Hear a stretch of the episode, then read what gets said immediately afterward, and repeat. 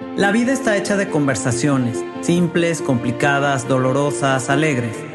Narraciones de personas como tú y como yo, que están logrando lo que parece imposible, que transforman, que hacen magia, y lo que se pensaría simple, con sus propios procesos, se convierte en extraordinario. El día de hoy estoy con una gran, gran mujer, y vamos a hablar de un tema fuerte, que duele, pero que enoja también la pederastia clerical. Analú sufrió cuando tenía ocho años esta situación, pero primero quisiera empezar hablando de quién es Analú. Hoy. Hoy, el día de hoy. El día de hoy. Que es cantante, conductora de radio y televisión y mamá de tres. Regia de nacimiento, donde tuvo su primera participación en radio hablada a los 10 años. Su incursión en televisión fue a los 17 desde muy pequeña ha participado en diferentes concursos de canto y a los 19 años forma parte de la Academia de TV Azteca. Conductora de Capital 21, Extra FM, Azteca 1 y Radio Fórmula. Actualmente especializada en espectáculos trabajando con Flor Rubio, además de ser embajadora de diferentes marcas de renombre. Y hoy, bueno, ¿qué puedo decir? Es un súper honor, ¿no sabes? Los años esperando este momento de que estemos aquí juntas y de que vayamos a hablar de este tema que, como dije en un principio, es fuerte y va a causar controversia, yo lo sé, pero son cosas que necesitamos hablar, son cosas que necesitamos señalar y mi agradecimiento desde el fondo de mi corazón porque nos compartas este proceso de vida que estoy segura y sé que no ha sido fácil y que no sigue siendo sencillo de hablar.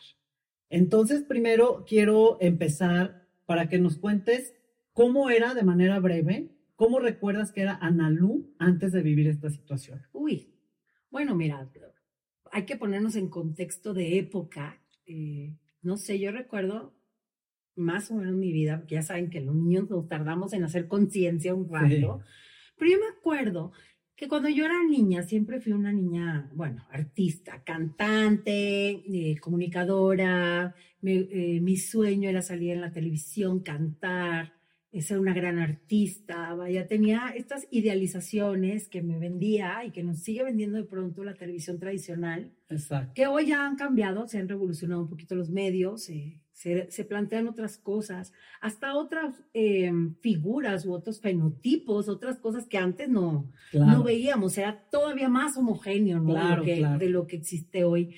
Y eso, eh, digamos que siempre fue una inquietud que tenía. Vengo de una familia en donde mi mamá, mi papá cantan. Ah, qué bien. Ah, no se dedicaron a eso profesionalmente, pero lo hacen muy bonito.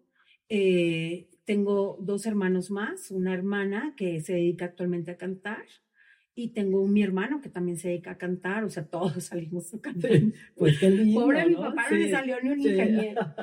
Y, este, y, me y recuerdo que cuando yo era chica, yo fui hija única hasta los cinco, casi seis años, que nació mi hermana. Siempre fui una niña muy, pues muy curiosa, muy preguntona, muy... Alegre, por lo que puedo suponer, por esto de cantar, sí, de... Sí, era muy alegre, sí era muy alegre, pero también era muy nostálgica, o sea, ¿de qué? Pues no sé, pero yo sentía como esta nostalgia y yo no sé, había algo dentro de mí que siempre tuvo contacto con cosas muy sensibles, que no lograba discernir porque era muy pequeña, pero considero que, que era o sea, un gran potencial claro. como, como niña. Claro. ¿No? y em, entonces, este, ustedes se tienen que mudar, tú eres de Monterrey. Yo soy de originaria de Monterrey. Y entro a estudiar como en el 89 sí. al SECBAC de Monterrey, que es un colegio de legionarios de Cristo. Ah, ok. Yo hago ahí preprimaria y primero de primaria. Ok. Ahí me di cuenta que yo no era una típica niña que podía encajar. O sea, para mí era difícil la sociabilización. Eras diferente, o sea, te... La socialización, sí, sí, la socialización era diferente para mí y mis métodos de aprendizaje también. Okay. Años después me, me diagnosticarían trastorno de déficit de atención. Ah, ok. Entonces, tengo como una especie de neurodivergencia o neurodivergencia, no sé, tampoco me quiero atribuir cosas que no son, pero sí tengo trastorno de déficit de atención. Ajá. Lo, pues, lo he tenido que gestionar toda mi vida, claro. pero al inicio y en los y en los finales de los 80, inicios de los 90 no era un tema, y menos en México, no era un tema que se pudiera tratar con facilidad, naturalidad, en donde tú en donde los maestros estuvieran también dispuestos a abrir el Claro, diálogo. y claro. no, no, todo era, si no encajas aquí, estás allá, y si estás allá, pues no eres de acá, y entonces, Y esto te llevó como a crear como tu propio espacio, como ser una niña un poco más retraída, no, No. retraída, pero como aparte, ¿no? me, me enseñó desde chiquita a trabajar y defender lo que yo era. Ok. Que eso creo que es algo que a mí particularmente me ayudó mucho como herramienta en otras circunstancias. Ok. Mi mamá siempre me dijo, qué padre que tú cantas y que no te importe lo que te digan. Y, o sea, siempre tuve una mamá que, que me incentivó a hacer lo que me gustaba. Siempre encontré identidad dentro de mi familia Sí. porque mis papás ambos cantaban, entonces no era, no es que Algo yo hubiera salido de extraño. un, de un árbol y Claro, una piedra, claro, ¿no? O claro. sea, era familiar dentro de mi, de- dentro de mi vida. Y obviamente en la escuela cantaba el himno nacional cuando era una pulguita de, Sí. de seis años, delante de todo el colegio. Inclusive es chistoso, pero ahora que ya soy adulta, justo la maestra de, de música del, Sí. del SECBAC me escribió y me dijo, yo era tu maestra. La, cuando movimos el piano y lo Sí. pusimos delante de la cancha y estaban todos los alumnos y entonces tú de seis años cantaste el himno nacional. Wow. O sea, yo ya era muy arrojada, muy atrevida, Sí. siempre proponía, me gustaba ir hacia adelante, me gustaba imitar artistas. Ay, qué bien. en aquella época se lanzó Gloria Trevi, Sí, que era sí. totalmente, este, pues una mujer de avanzada, ¿no? En su propuesta musical, bueno, le paraba los pelos a todo Monterrey, por Claro, aparte claro. ella es de Monterrey. Sí, claro. Este, amaba Lucero, me encanta, o sea, el mundo artístico para mí era, Era un sueño. Era guau. Ajá, O sea, y todavía se veían estos niños artistas, Sí. que ahorita quizá ya no los vemos, pero antes sí los veíamos mucho. O sea, era mucho más, sí. Entonces era muy, eh, te identificabas con la televisión como niño, Claro, claro. ¿no? Y entonces viene en tu vida este cambio de vida. Por- en donde nos movemos a, se mueven a a- Cancún, a ¿no? Cancún. ¿Y qué pasa entonces? Bueno, yo ya estaba, termino primero de primaria y mi, mi papá consigue una oportunidad laboral allá. Mi mamá tenía su propia empresa, mi mamá cose Sí. y hacía ropa de embarazada en Monterrey. Ok. Nos cambiamos a Cancún. Yo recuerdo que, nos, que llegamos como en agosto, finales, eh, por ahí, o sea, reconstruyendo un poco la Sí. historia cuando yo hablé con mis papás, porque quiero que entiendan que a raíz de lo que me sucedió, yo tengo un bloqueo en mi Claro. infancia muy fuerte, que Claro. no me acuerdo muchas cosas, Claro. y he tenido que re- reconstruirlas junto con mi papá y mi mamá. Entonces, ellos me cuentan que nosotros llegamos a finales de agosto a Cancún. Lo primero que hacen es buscar un colegio para mí. Yo Sí. venía de colegios de legionarios Claro. de Cristo, por ende buscaron La lógico. el claro. colegio de legionarios de. Cristo que había allá, que es actualmente el Cumbres de Cancún, antes se llamaba Instituto del Caribe, Sí. este, y que fue fundado por, pues, por gente, por empresarios de mucho poder adquisitivo allá en Cancún, que donaron el terreno y donaron Claro, el- claro. eh, la construcción. Sí.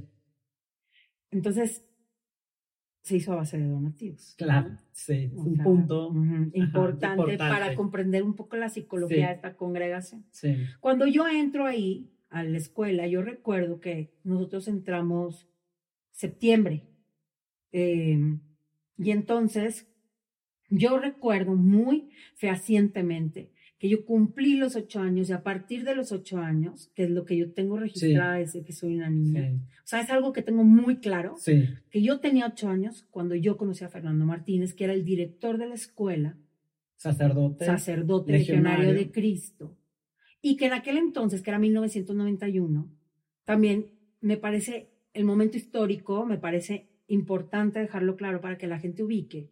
Porque me dicen, es que como los papás van y dejan a sus hijos a esa escuela, sí, pero en el 91 No se No- sabía nada. no sabíamos sabe de hoy. Maciel. Claro. no claro, sabíamos de Maciel. O sea, Claro.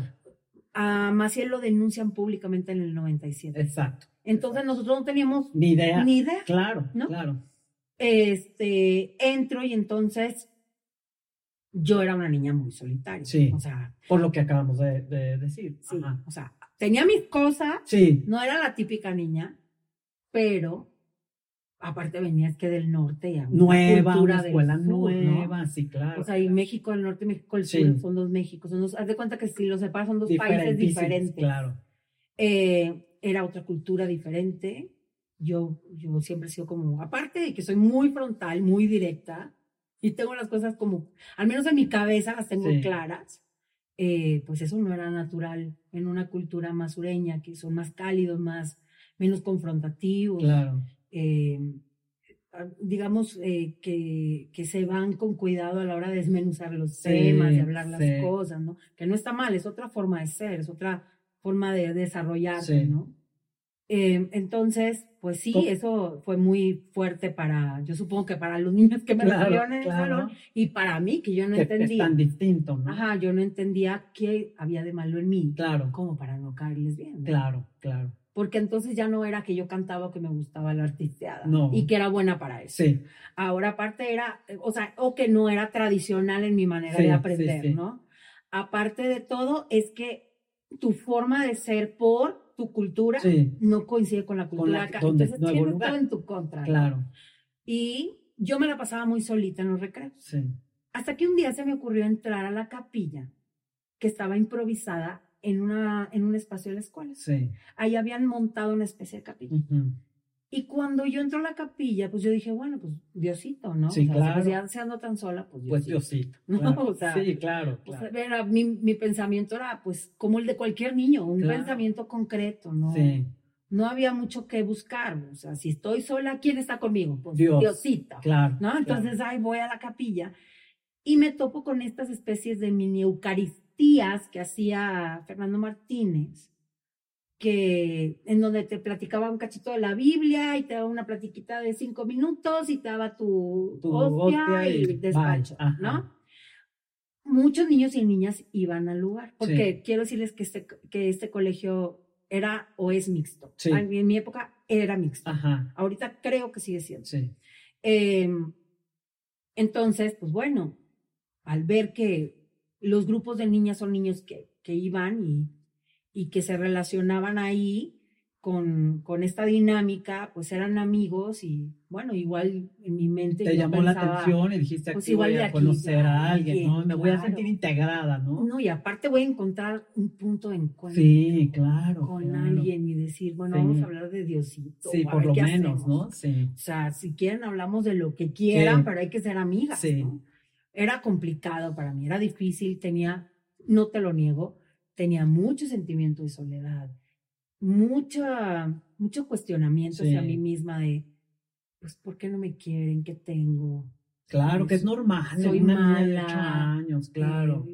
Cuando salgo, hay algo malo en mí Sí. que, yo, que, la- que nadie me quiere o que la mayoría de la gente no me Y esto acaba de me mencionar quiere. que yo creo te da cierta vulnerabilidad o te Toda. hace vulnerable, ¿no? toda la vulnerabilidad. Que es un factor que se fijan este tipo de personas como Fernando Martínez como para seleccionar cómo funciona, cómo es el acercamiento hacia ti. Mira, te voy a decir algo. Fernando Martínez no me elige por ser como soy yo. Ok, O sea, no se trata de mí, quiero que entiendan. claro. Él ejerció la pederastia durante 50 años de su vida. O sea, no se trata de mí. Claro, Cuando yo lo conocí ya era un pederasta. sí. Ah, no, eso es obvio, sí, claro. Pero la gente cree que de pronto es que esto sucede porque te pasó a ti, porque es que tú eres. Ay, no, no, no. No, O sea, sí, sí, sí, sí lo creen. Sí lo creen. Y a mí me parece importante que, esta, que la gente lo escuche por dos razones. Una, porque puede estar pasando en tu casa o te pasó en tu casa, que es lo más factible, porque en México las cifras son dentro de los hogares. Sí, Esas son las más altas Sí. cifras. Dos, porque siempre has pensado que tal vez te sucedió porque hay algo malo, erróneo, incorrecto en ti, eh, eh, que, que no fluyó de la mejor manera y por eso. No, o sea, el, el- el que te topaste ya era, esa mujer ya era pederasta o ese hombre ya era pederasta. claro, claro. O sea, tú hubieras podido ser cualquier otra persona y, y tuviera y de todas maneras te hubiera lo llegado hubiera a ti. hecho. No, no, se, no te eligió por ser tú, te eligió a ti. Eso es súper importante. Muy importante para lo resignificar Sí, el, el, el momento. es cierto, ¿No? es cierto. Porque si no, no vamos a avanzar del Exacto. evento y el evento es de por sí, em, es determinante en tu Sí, vida sí. como para no eh, no seguir adelante pese a eso, me explico, Exacto, que, que exacto, creo que es inter- exacto. interesante ponerlo sobre la mesa. Sí, muy. Y muchas personas que nos van a estar viendo se van a sentir identificadas porque en México, pues a todos nos abusan. Sí, o exacto, sea, es casi, como- casi, sí, O casi, sea, casi. las estadísticas son enormes. Exacto. Te topas, exacto. es más fácil encontrarte a alguien que en lugar de que tenga contigo otras cosas en común, es que lo que tienen en común contigo es que las abusaron de niñas o de Claro, niños. claro.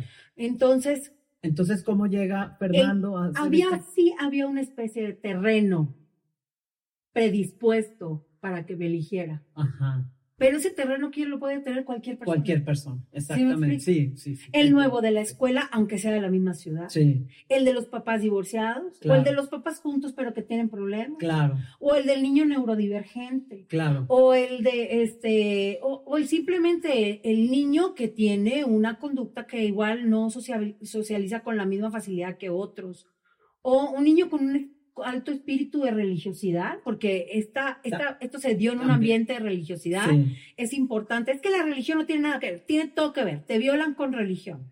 Te violan con religión. Entonces, ah, o sea, suena duro, es horrible. Yo sé que estoy sacudiendo trabajo, sí. su sistema de creencias, amigos, amigas, pero muévanlo, cuestionenlo, no pasa nada, no pasa de un cuestionamiento, no pasa de que lo analicen, de que escuchen, de que aprendan, de, De abrir de conciencia. abrir, ajá, de abrir querer la con- ver. de abrir esta conversación, porque esto pasa hoy. Sí, Entonces, sí había un terreno fértil. El terreno era, yo venía de otra Sí. ciudad, que era pues prácticamente casi el lo opuesto de Cancún. claro, sí. ¿no? Sí, Y aparte, era una persona que aprendía de manera diferente, estaba totalmente chiquita, Sí. o sea, era una claro. pequeñita. Sí, sí, sí.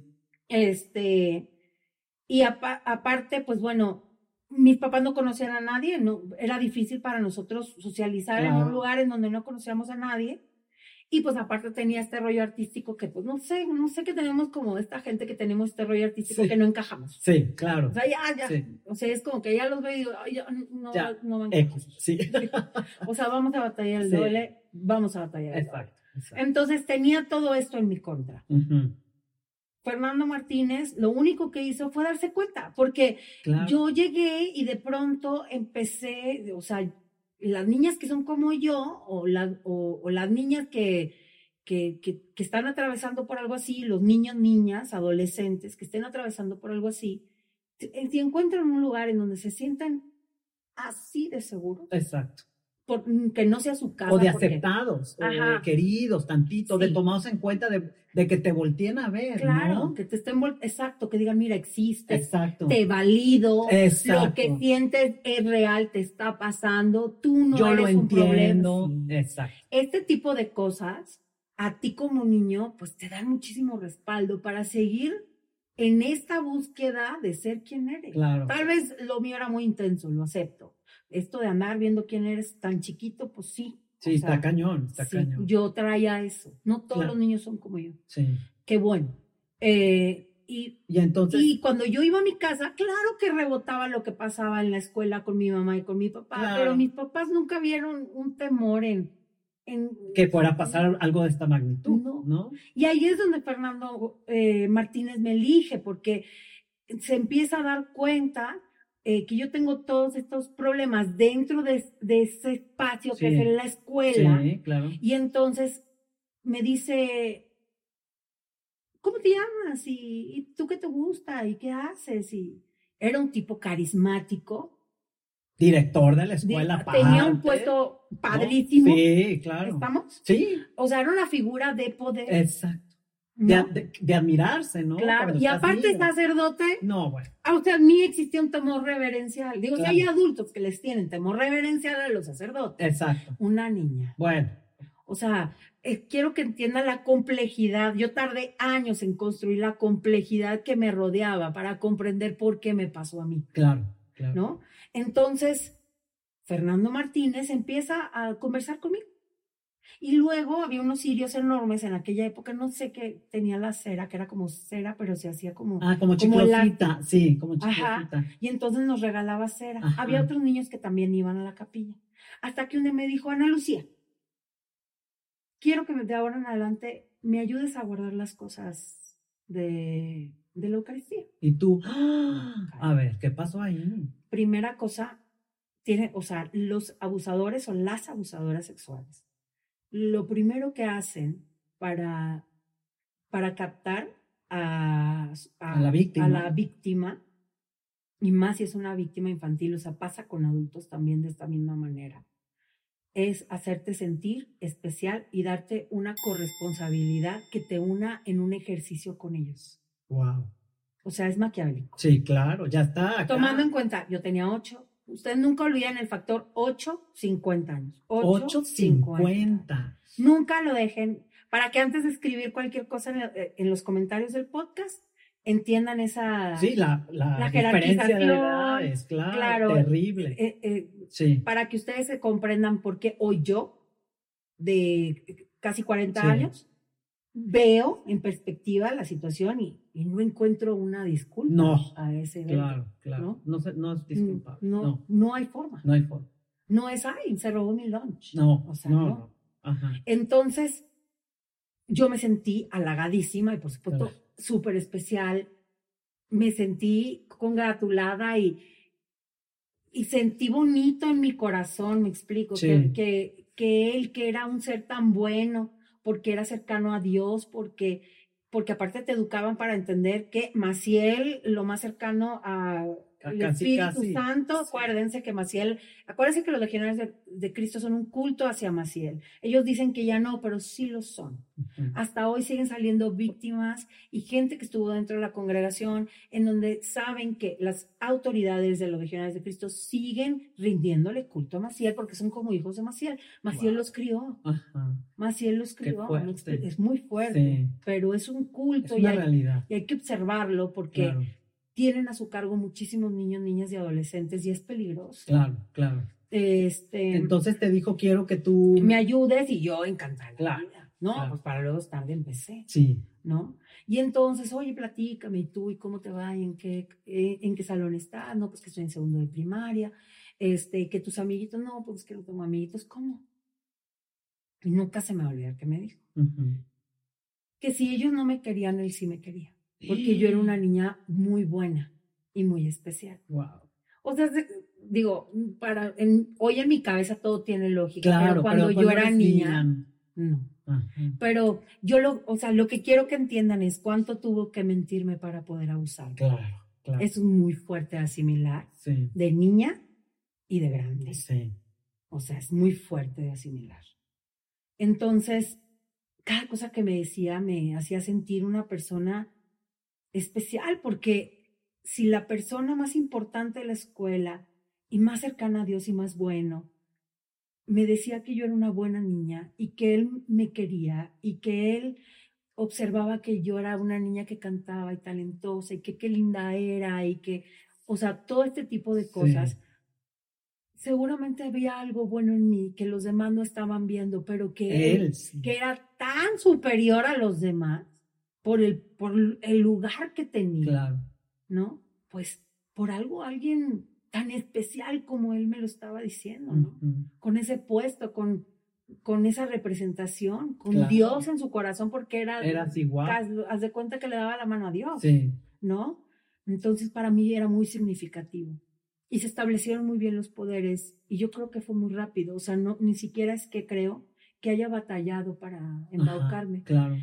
Ahora, no, Fernando Martínez no era una persona que llegaba y que te agarraba y que te rompía la ropa y Sí. te golpeaba y te abusaba. Sí, no. claro. Fernando Martínez era el que ven, ayúdame y toma, te regalo una paleta y sube a mi oficina, ¡ay, qué bueno que te veo! Me encanta verte, te ves muy linda, muy feliz. Este, Diosito te ama. Ven, vamos, así me explico. Sí, claro. Entonces, también teníamos una prefecta de disciplina que aparte era eh, maestra de moral Oh, maestra de moral. y ok, que era parte del, es parte o era parte del Reino Cristo Claro. o de este... ¿Que ¿Son las consagradas? ¿Era Es consagrada? o que no? también hay como, como familias, o Ah, sea, no, ok. o sea, es una, como una sociedad, ah, no sé, Sí. no sé, digo, es complejísimo. Sí, Ellos entienden, eh, pero yo siento como que lo hacen para que los demás no entendamos nada, Sí. nomás creamos que es como de Dios. sí. Entonces, Esta mujer. esta mujer estaba involucradísima en el sistema de, los legionarios de Cristo eh, y, ella no era la primera vez que trabajaba con ellos. Ella ni siquiera es que era de Cancún. Ajá. Creo que hasta era de Monterrey. Ok. Entonces, a ella eh, la ponen en Cancún en ese puesto de poder también, Sí. perfecta disciplina, o sea, Claro. la que te marca la regla sí. y, o sea, la que A imparte la que hay que obedecer, aparte. No, y aparte las cosas que te dicen es porque es buena persona. Sí. ¿Quién te da moral y valores? Exacto.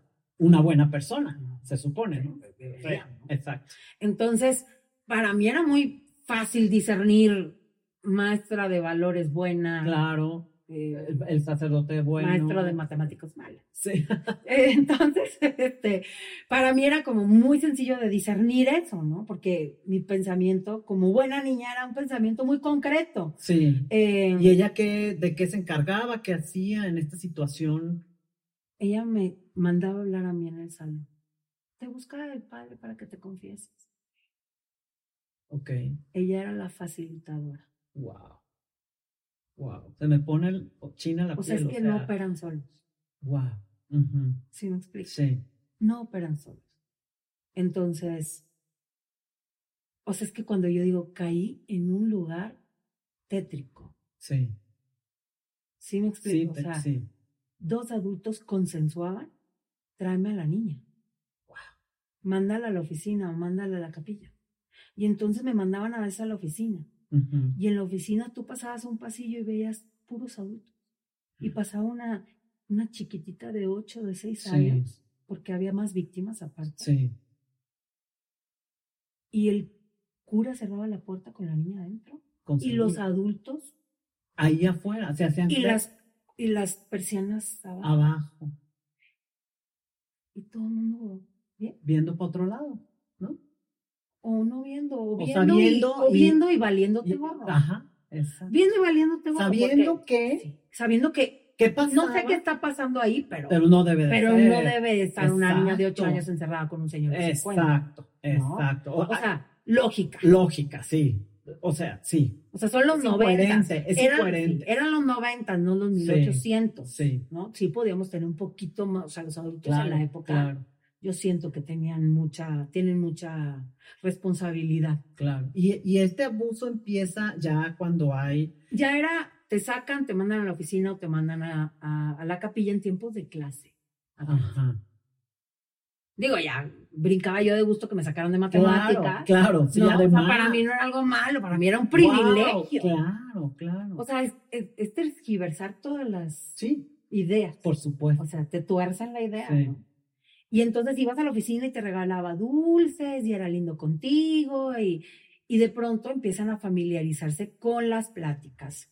O en la capilla, oye, me acuerdo muy bien una, en una ocasión, eh, ¿ya te confesaste? No.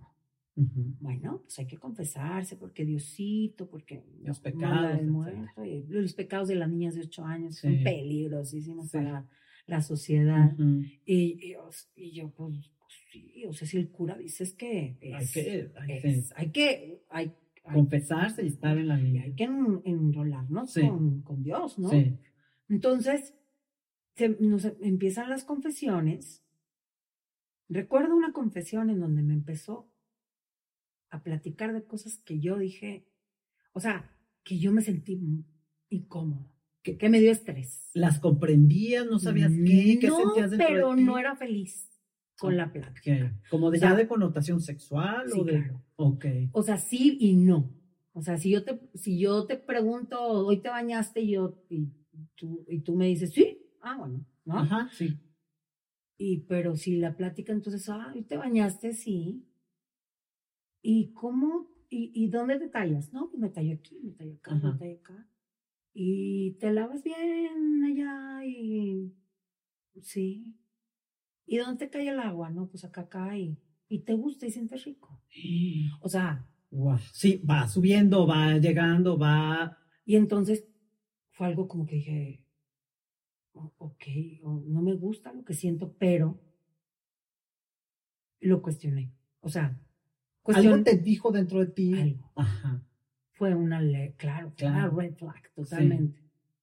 Pero lo cuestioné en mi cabeza. Claro. Y como los pensamientos de esa edad no te ayudan porque tu cerebro no está desarrollado. No, no está preparado ni desarrollado. Y aparte no tienes la información. Sí. Y, Y, y si la tuvieras, no comprendes. la y no tienes idea de esos temas, ¿no? Como- Pero es que no comprendes la información. exacto, exacto. No es comprendes la profundidad de la información. Exacto, hacia dónde vas. Ajá. Ajá. No logras discernir. Claro, claro. No entiendes el bien mal. Si Claro. me preguntó que si me bañaba y que si estaba rica el agua. Ujú. ¿Sí me explico? Sí. Entonces, en mi mente era, esto que me preguntó, no me sentí bien, pero estoy loca. O sea, ¿cómo pienso eso del padre que ha sido tan bueno conmigo, mi único amigo, el que me ha abierto la puerta, el que me ha tratado bien, el que me regala dulces, el que me dice que yo soy Hasta entra una poquita culpa, ¿no? De pensar mal o de Del sentirte mal. Del padre. ¿Cómo vas a pensar mal del Está padre? cañón. Fíjate, eso Sí. es este, esta, este poder que tiene esa investidura. Sí. sí es una responsabilidad por la que deberían de, em, eh, de- por la que deberían de dar cara a la hora De de, que de se. cometer un delito. Claro, claro, claro. O sea, sí deberían de cobrarles el hecho de que tú eras sacerdote y existía temor Y te reverencial. aprovechaste de tu investidura, figura, ¿no? Y de eh, esa imagen. Pero en la ley no existe. En la ley existe que si es tu papá le dan el doble. Pero si es un sacerdote, No pasa nada. No, hombre, ni cruza la cárcel. Claro. O sea, claro. que la cruce raro y si la cruzan lo sueltan. Pero bueno, Y de ahí, ¿cómo va?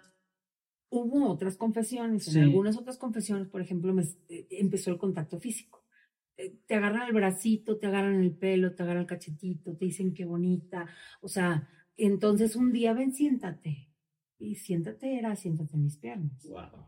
Entonces, sí, como que mm, no entiendes, pero vuelves a entrar en, En esta- este, mi amigo, y como y es bueno y es padre. ¿Cómo le voy a Claro. decir que no al padre? Ajá. Porque aparte es padre, es mi autoridad. Lo- hay que obedecer. y el padre es respeto. bueno, y si yo pienso mal de él, entonces yo estoy loca, estoy mal. Sí, Y el padre se va a enojar, mi único amigo Sí. en la escuela, que el único Sí. que me oye, el único que me valida, que me da afecto, que me dice que me quiere mucho, me va a dejar de querer porque yo, yo no, me siento en sus piernas. muy fuerte. Sí. ¿no? Entonces te sientas en las piernas.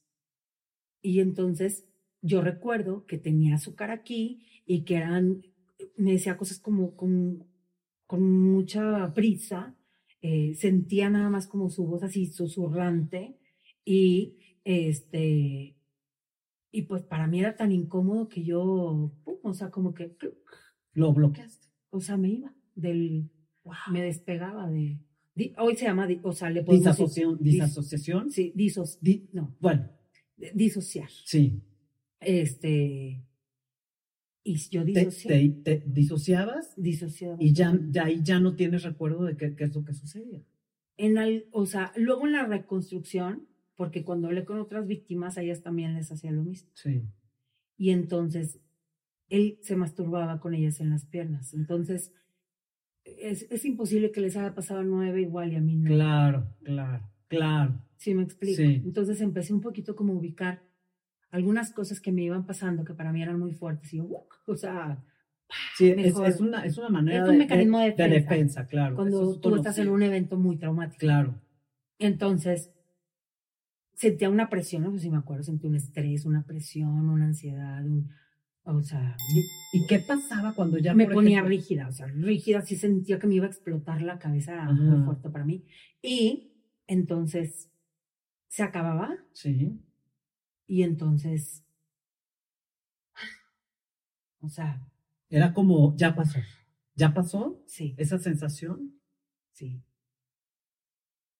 ¿Y cómo te vas de ahí? Y cuando vas caminando solita, Vas pensando, ¿qué era tu conversación interna? qué bueno que ya acabó y empiezas a, eso yo creo que es lo más triste. Digo, me da tristeza porque estaba muy chiquita. Sí. Quiero que me entiendan. No es, no es como, ay, es que el trauma y lo cargas porque te gusta victim. No, no. No, no. Las víctimas no se victimizan, no elegimos ser víctimas, no queríamos ser víctimas, no disfrutamos ser víctimas. No, me encantaría decirles que soy la mejor historia de éxito y que jamás pasó una pena por mí, eh, porque sería lo ideal, pero no, no es así. Y para mí es muy fuerte este, o sea, darme cuenta. Porque hay gente que dice, es que no fue peligro de muerte. Ay, no sé. Yo creo, que, yo creo que es como un asesinato. ¿eh? Sí, Es como o sea, matar sí, sí en tu, o sea, sí, a tu infancia, a pues tu, sí matan muchas cosas muchas de ti, cosas. ¿eh? pero, Sí. pero cuando dicen peligro de muerte es, no sé cómo la gente sabía que si yo le decía no, quítate, o que yo hubiera tenido esa, Esa reacción. esa reacción, ese discernimiento para poder decir esto es malo, quítate, no,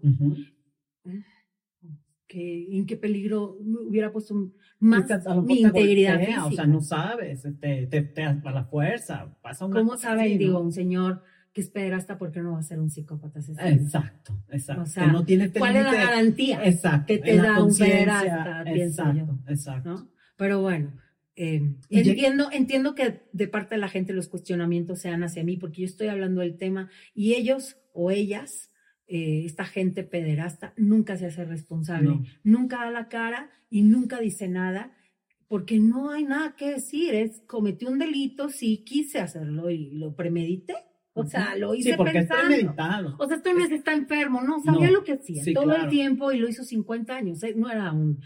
Y no fuiste la única. no, y no fue un evento fortuito, no iba caminando por la calle y me agarró, no, no. En la escuela. Fue planeado, fue Claro. planeado, lo fue llevando a que Y aparte, ¿cómo sabía él que en la escuela se podían hacer esas cosas? Claro. Ya venía haciéndolo, me Sí, explico. O sea, sí. no fue, ay, es que te topaste con un pederasta, qué mala suerte. No, No. este señor tenía registros desde el 69 en otra escuela, los legionarios, en otro espacio, eh, o en un seminario, no sé, de, de haber tenido denuncias por, por, Por este tipo de actitudes. Y lo fueron moviendo de lugar hasta que yo me lo topé. Entonces no fue, ay, te lo topaste porque. No, me lo topé porque hay un modus operandi de encubrimiento a estos pederastas por parte de los legionarios, que la iglesia está de acuerdo con eso, porque aparte los altos mandos del Vaticano están enterados Sí, de todo esto, de cómo funciona. Digo, lo hacían con Maciel, sí, que desde los años 50 tenía denuncias dentro del Vaticano, sí, en la Congregación para la Doctrina de la Fe que luego manejaba Benedicto. El padre que, oye, él sí habló de la pederastia. No, ese no hizo nada. Eso Sí. nomás hizo como que habló, le echó la culpa al desenfreno sexual de los 60 y de los 70, la liberación sexual. No, no, los pederastas no actúan bajo liberación sexual. Los pederastas y las pederastas son pederastas. Actúan en sus familias, actúan donde pueden, donde ven un niño frágil que pueden eh, manipular y que pueden ir llevando hasta agredirlo sexualmente, lo van a hacer, porque aparte es un impulso que no, que no controlan. Sí, ¿Sí que están explico? conscientes pero que no Y controlan. que se convierte en una problemática social cultural, porque Sí. entonces hay una, hay un, eh, hay una, hay un bando de la sociedad que cree que, ay, es que si te pones esa falda, los impulsos y Ajá.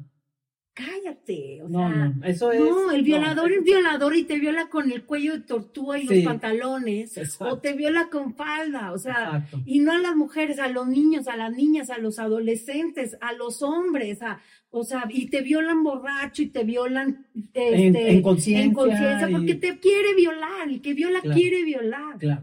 claro. O sea, no de- dejemos de buscarle tres pies al gato, o sea, ya, tiene cuatro, ya sabemos. Sí, Y Fernando Martínez era un pederasta, la congregación sabía que era un pederasta, Maciel sabía que era un pederasta, claro. el Vaticano sabían que era un pederasta, porque él ya tenía registros desde 1969 en donde yo no, no era ni siquiera una estrella, Sí. no era ni un, no era, era un óvulo de mi madre, hombre, sí. cuando este señor ya estaba violando niños, niñas Claro, y adolescentes. Claro. O sea, tienen que entender que no, no es un infortunio, no es una mala suerte. No, este tocó del garbanzo de la libra. No, no soy un hecho aislado, no soy una isla, no soy, no. Soy la consecuencia, me pasó a mí porque soy la consecuencia de actos de impunidad y corrupción Claro, en donde nunca se han escuchado las voces de niños, niñas y adolescentes cuando se atreven a denunciar. claro. Eso es bien importante. O de adultos omisos que no les importa porque los niños son cosas para ellos, son instrumentos para ellos que pueden usar y tirar. Sí, Esa es la realidad y es la realidad social hoy, sí, porque seguimos siendo, según la OCDE, creo, sí, el número uno en violencia sexual infantil, sí, en corrupción de menores y en pornografía infantil, claro. ¿no? Y, y, y eso que no tenemos los datos de la trata y la explotación sexual. Ajá, exacto. Sí, me explico, porque Exacto. entonces, ay, ahí estaríamos No también en los primeros lugares. No acabamos. Estamos muy fuertes, de Sí, verdad. Sí. hay un problema social cultural que tenemos que atender. Claro. Porque sí, esto no pasa exclusivamente en la iglesia. Entiendo que pasa inclusive en otros ámbitos, Claro. Eh, como la familia tradicional, La familia que tanto tradicional. defiende, ¿verdad? Esta misma ideología de la iglesia, Sí. que defiende la familia tradicional, que viola a sus hijas y a sus hijos, Sí. ¿no? Y que entonces hay una especie de modus operandi dentro de las propias familias en donde es tu papá, no es haga la familia, Sí. cállate. Y No digas está- nada. Y entonces está la pobrecita víctima cargando con todo. Claro, claro. Y como te enseñaron a callarte, ya creces y escuchas a alguien que habla y dices, oye, yo aguanté lo mismo que tú no ando hablando. Ajá. Por- porque lo quieres, pero si no te gusta, no estorbes, hazte a un lado, escucha y quizá algún día te animes a decir esto que me pasó es injusto y no Exacto. tengo por qué quedarme callada como me dijo mi papá o como me dijo mi mamá. Pero a ver, me voy a ¿Sí regresar explico? tantito, me voy a regresar tantito. Cuando tú sales de este momento, De, de que De- este tipo se ah, masturba. se conmigo. masturba contigo en las Ajá. piernas, Y yo respiro porque digo, ya se acabó. vas con esta confusión en tu cabeza Muy supongo, fuerte. de emociones, de, Sí. de- pensamientos. Y Sí. el análisis de, si no me está gustando esto y hablo, también pago el precio. Exacto, a eso voy. Entonces, Es cuando muy van por- doloroso para mí. ¿a- ¿En qué sentido? A ver, no sé, Es ¿qué muy quieres profundizar un poco Sí. para que la gente Esta es una, esta es una pregunta. No sé si van a empatizar. Tal vez nunca me van a entender. Yo ya me entiendo y con eso tengo. Me sobra, me basta. Pero ese es el porqué del que tú regreses al lugar de los abusos. Y es muy doloroso. Ok, Porque entonces, pese a que no eres responsable, porque yo era una pequeñita claro, de 8 cero. años, Eso queda claro. Aparte tengo el privilegio de ser una víctima impoluta, o sea, si me explico, no, no hice nada. Nada, nada, No, no hice, yo no hice nada mal, nada. nada. No cometí ningún error. Exacto. Pero mi cabeza y las cosas que estaban sucediendo me confundieron tanto que entonces yo no supe leer las alertas y no entendía qué me sucedía.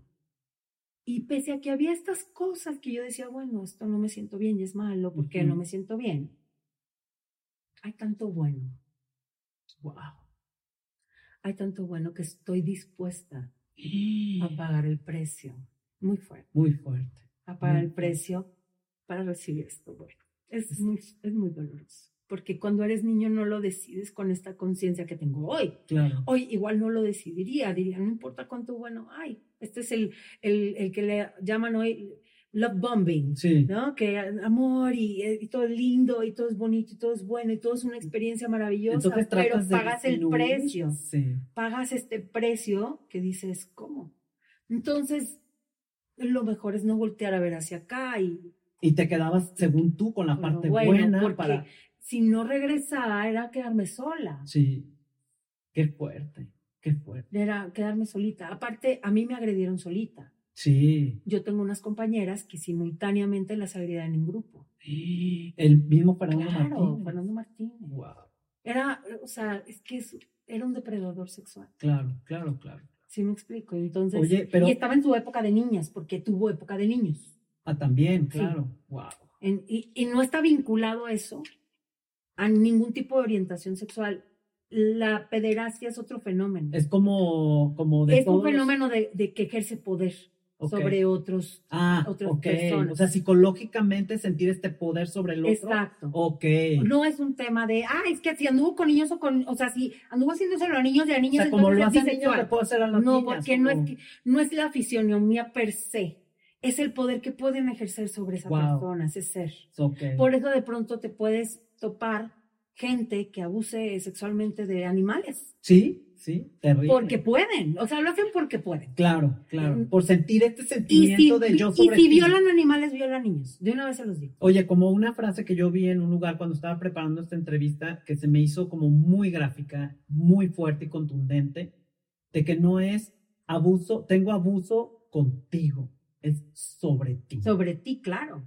O sea, tú no eres copartícipe No, del o abuso. sea, se te, se te viene. y- Al menos en mi edad. sí, ¿no? Porque entiendo que hay otras circunstancias, no todo Claro. es blanco y negro, hay claroscuros en medio, que eso es lo que hace de la, eh, del tema del abuso sexual infantil y adolescente un tema complejo, porque los adolescentes ya tienen un despertar sexual, yo no lo tenía, yo era una niña. cero. ¿Sí me explico? Sí. Entonces, para mí sí era muy complejo. Entonces, regresar pues regresar a mi única opción, no tenía otra opción. Y cuando ibas, cuando iban por ti, que tú vas a tu casa, seguramente mucha gente se lo está preguntando, ¿por qué no decirle a tus papás cuando recién todo esto empieza? Mira, cuando ¿qué pasa contigo? Cuando llegas a tu casa. Cuando sabes que algo es como raro. Sí. Que no logras saber si, hoy es bueno, es malo, no sé qué, eso es raro. Es como cuando estás en un lugar y dices, quiero comentar algo y lo piensas y dices, va a sonar raro, mejor no lo digo. Ok. ¿Había esta pequeña duda de que te creyeran? No. ¿Y por eso no te animabas? No, no, no, no, Simplemente no tenía la amplia conciencia ni las herramientas para poder entender que era algo necesario de expresar. O sea, no, no, no fue algo que. Es más, ni cuando lo expresé, lo expresé porque dije, lo tengo que decir. No, nunca. Es hoy voy a hablar con mi mamá. Nunca fue así. Nunca fue así. O sea, era algo que no decía y eso se convierte, luego ya como que lo trabajé un poco en psicoanálisis con expertos en el tema de abuso clerical, que aparte hay gente, apartado, hay gente que se dedica a hablar de eso, hay un, hay un eh, psicoanalista historiador que se llama Fernando González, que es un genio en este tema, que, que ha acompañado a muchas víctimas de pederastia clerical. y que tiene perfectamente bien escrito el tema de los legionarios. Hay mucha literatura al respecto pueden ustedes checarla, eh, en donde les van a explicar quiénes son ellos, cómo operan, qué sucede, porque está en el Panama Papers está. Sí. O sea, no, no son la escuelita de la maestra Lupita. sí. Sí, me explico. Entonces, son una gran empresa transnacional. Entonces, es importante como que, o sea, yo le dije, es que de entrada quería entender por qué volvía.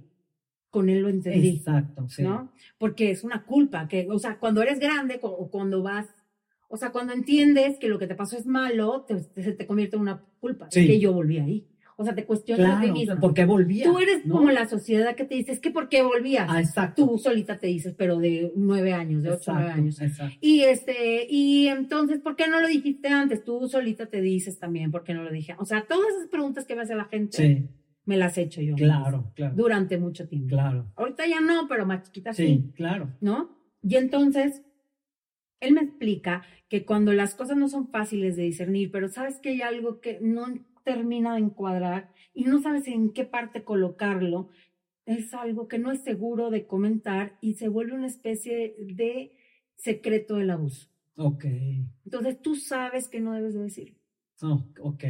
¿Te amenazaba Fernando Martínez? Nunca te amenazó. O sea, nunca me. O sea, si tú dices, yo te hago. No, no, no, sí, pero, o sea, pero sí hubo conversaciones en donde esto es entre tú y yo, o sea, sí. Como de cuates, ¿no? Como, como que lo que pasa entre tú y yo es nuestro, es nuestra relación. Sí. Sí, me explico. O sea, tú y yo tenemos un vínculo especial que no tenemos con nadie y eso es muy valioso. Y, esto que, que, te hago lo hace más especial, me imagino, que te decía, ¿no? No, no tal cual, pero. Te lo hacía como sentir. Pero es que fue tan gradual que no lo sentí así. O sea, pero sí sabía que yo tenía una especie de vínculo especial con él y que según yo en mi vida, en mi cabeza, él no se llevaba así con nadie porque no existía otra niña más que yo. O sea, cuando ya llegaba, o sea. Pero eso, eso, actualmente le dicen grooming a eso. Y eso hacen los pedrastas, te eligen y te hacen sentir especial y la única y la mejor y la más linda y la más bonita en la que todo lo... y con los hombres igual, ¿eh? Con los chicos ah, es igual. Los hacen sentir especiales, se interesan por sus conversaciones, que si les gustan los deportes. Por ahí llegan. o sea, ¿saben cómo? Empiezan a entender los caminos. Claro. Y crean un lazo especial con el abusado y crean este lazo especial y esta complicidad en donde tú lo que otorgas a cambio es tu silencio y tu fervor por esa persona que te está dando todo de él según tú, con, desde el amor genuino y o sea, tantas cosas que en tu mente tú no entiendes porque estás chiquita. Claro, claro. O sea, mi comprensión del amor hoy adulto no es igual que cuando yo tenía ocho no, años. cero. Sí, claro. o sea, quiero que siempre entiendan que yo tenía ocho años. Sí. Porque a veces la gente, es que ¿por qué? Porque no era un adulto. Claro. O sea, la respuesta es porque estaba chiquita. Esto es muy importante. O sea, remarcar la edad de un niño, o sea, una niña. O sea, es básico y es súper importante. Exacto. Entonces, bueno, de ahí ya pasamos a, ya me sientas en tus piernas, entonces ya tengo contacto físico contigo. Normalizamos esta especie de contacto físico. Comenzó a suceder todo esto de las masturbaciones o o él, como las preguntas que me hacía, imagínate lo que estaba haciendo del otro lado. Del otro lado en el confesionario. Por supuesto, o sea, mientras él eh, me usaba para él Satisfacerse. sa- satisfacerse sexualmente. Yo nomás le estaba contando cómo me bañaba y, que me cayó gordo la maestra de matemáticas. Sí, claro, claro. Este, entonces, y fue escalando este. Sí. siempre, o sea, siempre van a ascenso. Ok. Entonces, un día me dijo, mi, mi, este, mi uniforme era como un overolito con falda Sí. y una camiseta blanca, esas escolares. Ajá. Y me dijo, traes desfajada la blusa. Ay, la hago yo así como Ajá. que me la... No, no, no, no, no, yo te ayudo. Hincó, me sube la falda. Para mí fue así como, Como. Sí. me acomoda la blusa y me hace así. Me baja la blusa. Listo. Gracias, no- o sea, Sí. y pélate. Ajá. Y otra vez esta conversación, ¿no? Interna. Ujú. ¿Qué pasó? O ¿Qué sea, pasó? ¿Por qué me siento así? Exacto. ¿no? Claro. O sea, siempre está. Y, y miren que otra vez contaba con, con el privilegio de, haber ten- de siempre tener una formación en donde mis papás me hacían pensar, ¿eh? Ujú. O sea, porque hay niños que no se lo. No, y No, que, no y se que lo tan- cuestionan. y- exacto, que no tienen buena relación con sus papás, que a lo mejor tienen papás ausentes, Exacto. que no, no hay este ambiente Ajá. de confianza, Ajá, ¿no? y, de amor y de contención. Exacto. Entonces, estas conversaciones internas que yo tenía fueron la clave de que yo saliera viva de ese evento. Porque eh, porque obviamente ningún otro niño no nadie tiene la culpa de no tener esa conversación interna Claro. O sea está condicionado a muchísimas cosas por eso digo que fue un privilegio para mí tener esta formación en donde mi mamá por supuesto que mi mamá decía que nadie te toque que nadie te haga pero no es lo mismo que lleguen te suban la falda y te toquen a eh, que empiecen con el dulce otra vez acuérdense el Eh, manejo eh, eh, ¿Cómo empieza? Ajá. ¿no? ¿Cómo te van Va llevando? ¿Cómo va escalando. escalando? Es que yo siento que es importantísimo dejar claro esa, ese este avance. plan, ¿no? Esta lucubrar. No es como que con tu novio o con tu marido con el que te casaste llegó un día y nada más te arrancó la ropa y se acostó contigo. Exacto. No, para acostarse contigo tuvieron que pasar una serie de eventos. Exacto. O bueno, una fiesta en la noche, pero bueno, esa noche se ligaron. Sí. O sí. sea, así me explico, Claro. puede pasar. Pe- eh, Lo mío fue también poco a poco, fue difícil de discernir. Había cosas que sopesar, lo bueno, lo malo, lo peor, lo, Claro. y, y entonces me, o sea, sucede este evento y para mí sí fue como que, o sea, Como me subió la falda, fue fuerte para mí, sí. pero luego me acomodó la blusa y entonces mi diálogo interno fue, pero No bueno, pasó no, nada. no hizo nada malo, o sea, me acomodó la blusa porque la tenía desacomodada, al contrario, qué lindo que me, Sí, claro. Justificando. claro, Justificando. un poco, porque pues, Minimizando un poco Claro. esta emoción negativa. porque que tal sentías. vez, en, o sea, porque también en mi lógica, otra vez, sacerdote bueno, Claro. ¿no? Entonces, bueno, así eh, eh, después fue escalando también ese mismo ejercicio de, de De acomodarme la blusa fue escalando hasta que un día en, un- en la capilla, al final yo le ayudé a guardar las hostias consagradas, el vino consagrado y todo lo consagrado, de- todo lo consagrado, amén. Sí. Y había una puertita y ahí es donde ponía todas las Sí. cosas, porque les digo que era un salón improvisado, Sí. entonces tenía esta puertita donde guardaban las, donde guardan las maestras. de madera o de, ¿no? Pues es como, Como un cajoncito. como una mini bodeguita. Ah, no, ah, ok. como una, mini bodeguita. bodeguita en donde las maestras guardan el material Como de metro y medio de alto, no sé. No, no, ah, una bodega. Normal. Ah, normal del- closet. Un closetcito. Sí, ok. ¿no? Así. Entonces entramos, entré yo y él entró detrás de mí. Y recuerdo muy bien que yo estaba viendo de frente y de pronto él me dijo, ay, otra vez traes desarreglada la blusa. Y entonces cuando me dijo eso, me petrifiqué. Wow. Dije, aquí me va a subir otra. O sea, La falda, ahí viene otra y vez. me arriba. subió la falda y me empezó a meter mano por todos lados. Y yo, o sea, Te, te bloqueaste y te fuiste bloqueé. otra vez, te desasociaste. me, me, o sea, me disocié durísimo. Pero recuerdo que dentro de esa plática me dijo, o sea, igual hablaba presuroso, eh, escuchaba su voz así como que hablando, así como diciendo cosas, y me dijo, no estamos haciendo nada mal. Dios nos está viendo. Mira cómo está abierta la puerta de, este, de la capilla, porque no estamos haciendo nada mal. acuérdate, aparte tú eres una niña muy linda, o sea, con halagos, Sí. y entonces te abusa, ¿no? O sea, y empezó a repetirse este tipo de abusos. Wow. Para mí es muy doloroso haber regresado varias veces a la cama. Sí. Para mí es algo muy doloroso, muy doloroso, Porque sabías a lo que ibas. claro. Pero estaba dispuesta a pagar el precio. Hasta que de pronto, un día ya fue, me vuelve a subir la blusa, se hinca, me vuelve a subir la blusa. La faldas. Y de pronto me dice, qué bonitos tus calzones. Traían a la princesa bella de Disney. Claro, claro. Y, y, y me mete las manos adentro de la ropa interior. Y me violó, o sea, me violó. ¿Sí me explico? Sí. Entonces salgo de ahí. Y estos eventos eran tan repetidos que yo llego un viernes. eh, ah, digo, en el Inter tienen que tomar en cuenta que yo tomé catequesis con él, me hizo mi primera comunión No. y en el Inter, por supuesto, en el colegio Claro. me violaba. Mis papás no sabían. Mis papás, os íbamos al domingo a verlo a misa. Él Wow. daba misa. ¿Qué, qué, ¿Qué pasaba por tu cabeza, tú parada con tus papás al lado, en la misa, sabiendo que vivías lo que vivías con este hombre? Pues es que no sabía lo que vivía. Esta, pero esta sensación de Pues desagrado. que era momentáneo. Ok. ¿Sí me explico? Sí, porque de nuevo, lo bueno, o sea, tratabas de disminuir en tu, Claro. en tu psique, Claro, ¿no? Aparte, ¿cómo vas a perder a la única figura que te quiere? Claro, claro. O sea, era muy importante para mí ese... Qué fuerte. Y él me hizo mi primera comunión. O sea, imagínense, el hombre que me abusó sexualmente a los ocho años me hizo mi primera comunión. Wow. Y, y entonces un día, estando en mi casa, llegué del colegio, arrebaté la puerta, la aventé, aventé mis cosas, me grité, le grité, o sea, Claro, años le grité a mis Claro, papás, no quiero sí. comer. Mi hermana, quítate, la empujé, era una bebita, mi hermana, pobrecita.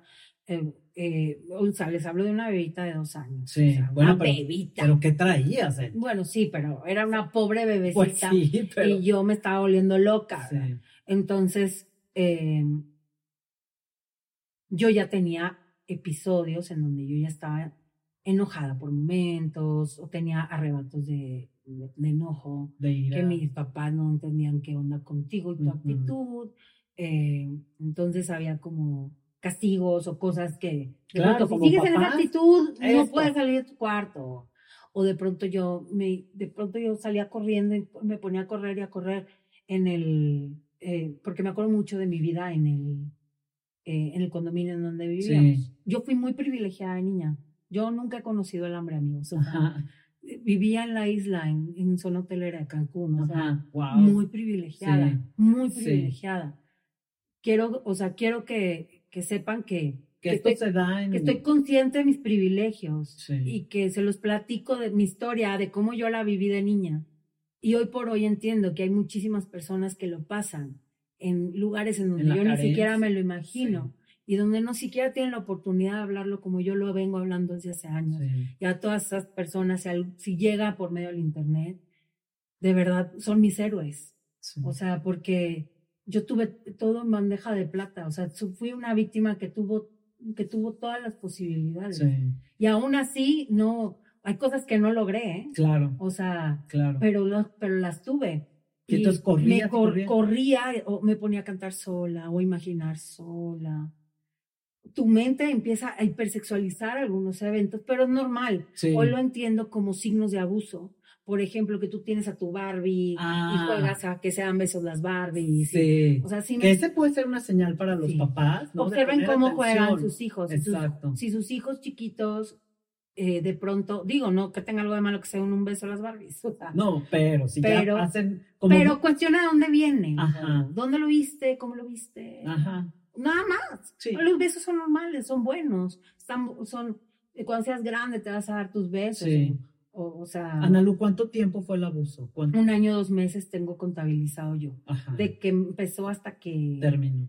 Hasta que hablé. Hasta que hablaste, porque Ajá. no, exacto. Pero entonces, en el inter de todo lo que me sucedió, yo, eh, ese viernes de pronto estoy con mi mamá, no sé bajo qué circunstancias, y mi mamá estaba hablando conmigo porque yo ya era una niña rebelde imposible, sí, sí me volví eh, y empecé a tener conductas que se podrían catalogar como raras. Sí. No tenía signos físicos tal cual, porque yo siento que si la violación hubiera sido completa, me refiero a su, ajá, su cuerpo con mi cuerpo, Sí. hubiera sido muy obvio y hubie- los signos hubieran sido inmediato. Sin embargo, pues sí, o sea, igual no me violó de esa manera, pero me violaba No, con las manos. que es lo Ajá, mismo. que es lo mismo. exactamente. lo En el. Código Penal, No lo desgraciadamente, no es lo mismo. Desgraciadamente, Sí. pero hablando O sea, no, no eres más o menos violada, eres Exacto, violada ya, exacto. o violado ya. o Exacto. sea, pero bueno, el Código Penal le falta mucha sensibilidad, mucha, mucho que hacerse del tema Claro. para, para poder entenderlo y no hay otra forma de entender el tema si no escuchando a las víctimas. Exacto.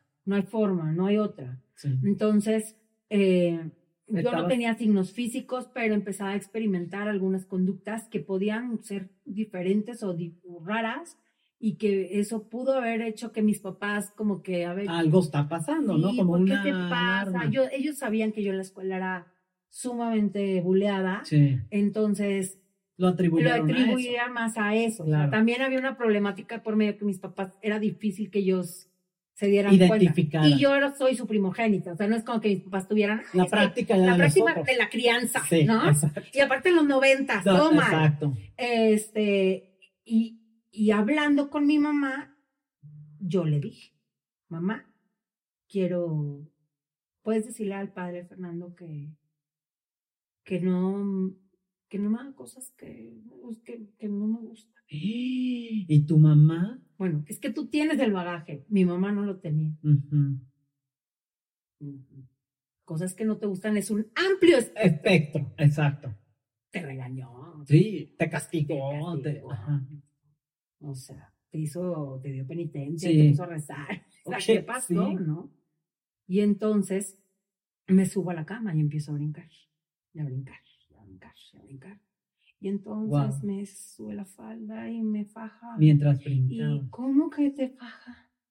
Y entonces, pobrecita mi Sí. mamá. O sea, hoy que soy mamá, pienso en mi mamá. Fuertísimo, dolorosísimo. No, yo de volverte loca. de volver. Sí.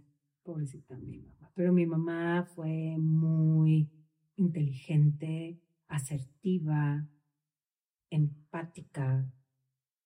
Y en lugar de volverse loca y pedirme explicaciones y entonces y no lo hizo sobre ella, ya sabes. Duele, Ana sobre te veo conmovida. Duele. Pienso Es- en mi familia. ¿no? Ajá. Me duele, me duele y siempre me va a doler que el hecho de que yo lo haya dicho le causó dolor a mi familia. Y aunque hoy entiendo que fue lo mejor, que hice lo correcto y que ellos me enseñaron a hablar, Ujú. eh, también es algo, es algo que se te queda guardado como lo que yo digo duele. Todo lo que digo duele.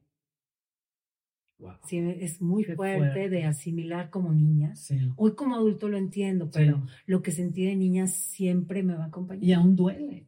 Claro, me duele O sea, por la niña que fui Exacto. y por mi mamá en aquel momento Exacto. y por mi papá y porque es algo que nos cambió la vida. Sí. Y cuando yo le dije eso a mi mamá, yo me puse a brincar y mi mamá me lo, con- me lo contó a mí.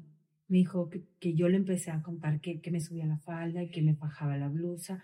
Entonces mi mamá se empezó a dar cuenta que era algo Ya. difícil, claro. que estaba, estaba yo comentando algo Muy. que impensable, Sí. ¿no? Y obviamente mi mamá también, también los papás tienen estos mecanismos de defensa en donde Sí. no quieren creer que están mal o tal vez es que están, no, no, Pues como. y la intención y cuál es tan la... increíble No, que, que- sí. que- que- no sabes cómo. Y no quieres que esté pasando. Exacto.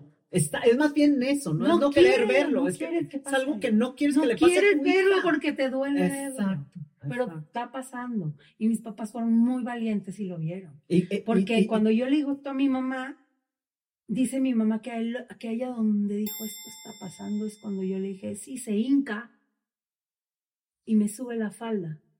Y cuando dijo mi mamá, cuando yo, cuando tú me dijiste se hinca, No, dije, se pone a tu nivel sí, para subirte la falda. ya. Eh, O sea, ya no, no hubo cómo, no hubo cómo regresar el tiempo No y había decir, vuelta para atrás. ajá, No, no está pasando. O sea, Ajá. no puedes decir no está pasando, Exacto. está pasando. Y yo empecé a brincar y a brincar y dice mi mamá que parecía yo una mariposa que me liberaba. No. Que Ay, me- qué imagen, Ana Lu, qué es muy triste. Es muy, es muy triste. Wow. Porque yo era muy pequeña. Y mi mamá era muy joven, era una mujer muy joven. Sí, Y nunca se imaginó que yo, que ella iba a atravesar por esto como mamá. exacto. ¿no? Y, y todavía mi mamá, que fue viernes, pues imagínense, viernes, sábado, domingo, Sí. el lunes regresé a la escuela, era un fin de semana, todo estaba cerrado. Sí. Mi mamá se tragó dos días la información porque dijo, entre más cerquita se lo diga a, ¿A tu a papá? mi papá, pues no lo voy a traer como león enjaulado todo el fin de semana. Exacto. O sea, qué fuerte mi mamá. Aguantando decidió- vara. Mi papá no le perdona ni un día que se lo tragó, pero Sí. pero yo le digo es que tienes que entenderla, cuál era el margen de maniobra en viernes, Claro, o sea, claro. o en sí. sábado. Es- tiene toda la razón. Pero se lo dijo el domingo y se lo dijo temprano y no fuimos a misa. Claro. Yo hubiera sido el colmo. O el colmo. No, no. Entonces, cuando se lo comenta a mi papá, mi papá no actúa como mi mamá. No. Mi papá tiene otra explosión que a mí me asusta. Que es muy normal. Ajá. Ay. También, hoy como adulto para mí es normal, natural. pero cuando eres niño no. No. Por eso yo creo que acérquense muchísimo, sí, a escuchar a sus hijos, pero... Hay que cuidar la reacción, ¿no? sí, O sea, ¿te asustó Total. tu papá en ese momento? sí. Y mira que, y yo súper bien, nunca le digan a sus hijos, si a ti alguien te hace algo, yo lo mato. No. Prohibido. No se trata de ti, ni de tus emociones, ni de tus recursos, ni de lo que tú harías. Se trata de tu hijo, tu hija, de lo que necesita de ti. Sí. ¿Sí me explico? Exacto. O sea, hoy tenemos esa información. Mis papás no la no tenían. la tenían. Mi papá lo que tenía es una indignación tremenda que le movía a querer arrancarse los pelos y romper las paredes y volverse loco Claro. porque habían agredido a su hija. También lo entiendo. Sí.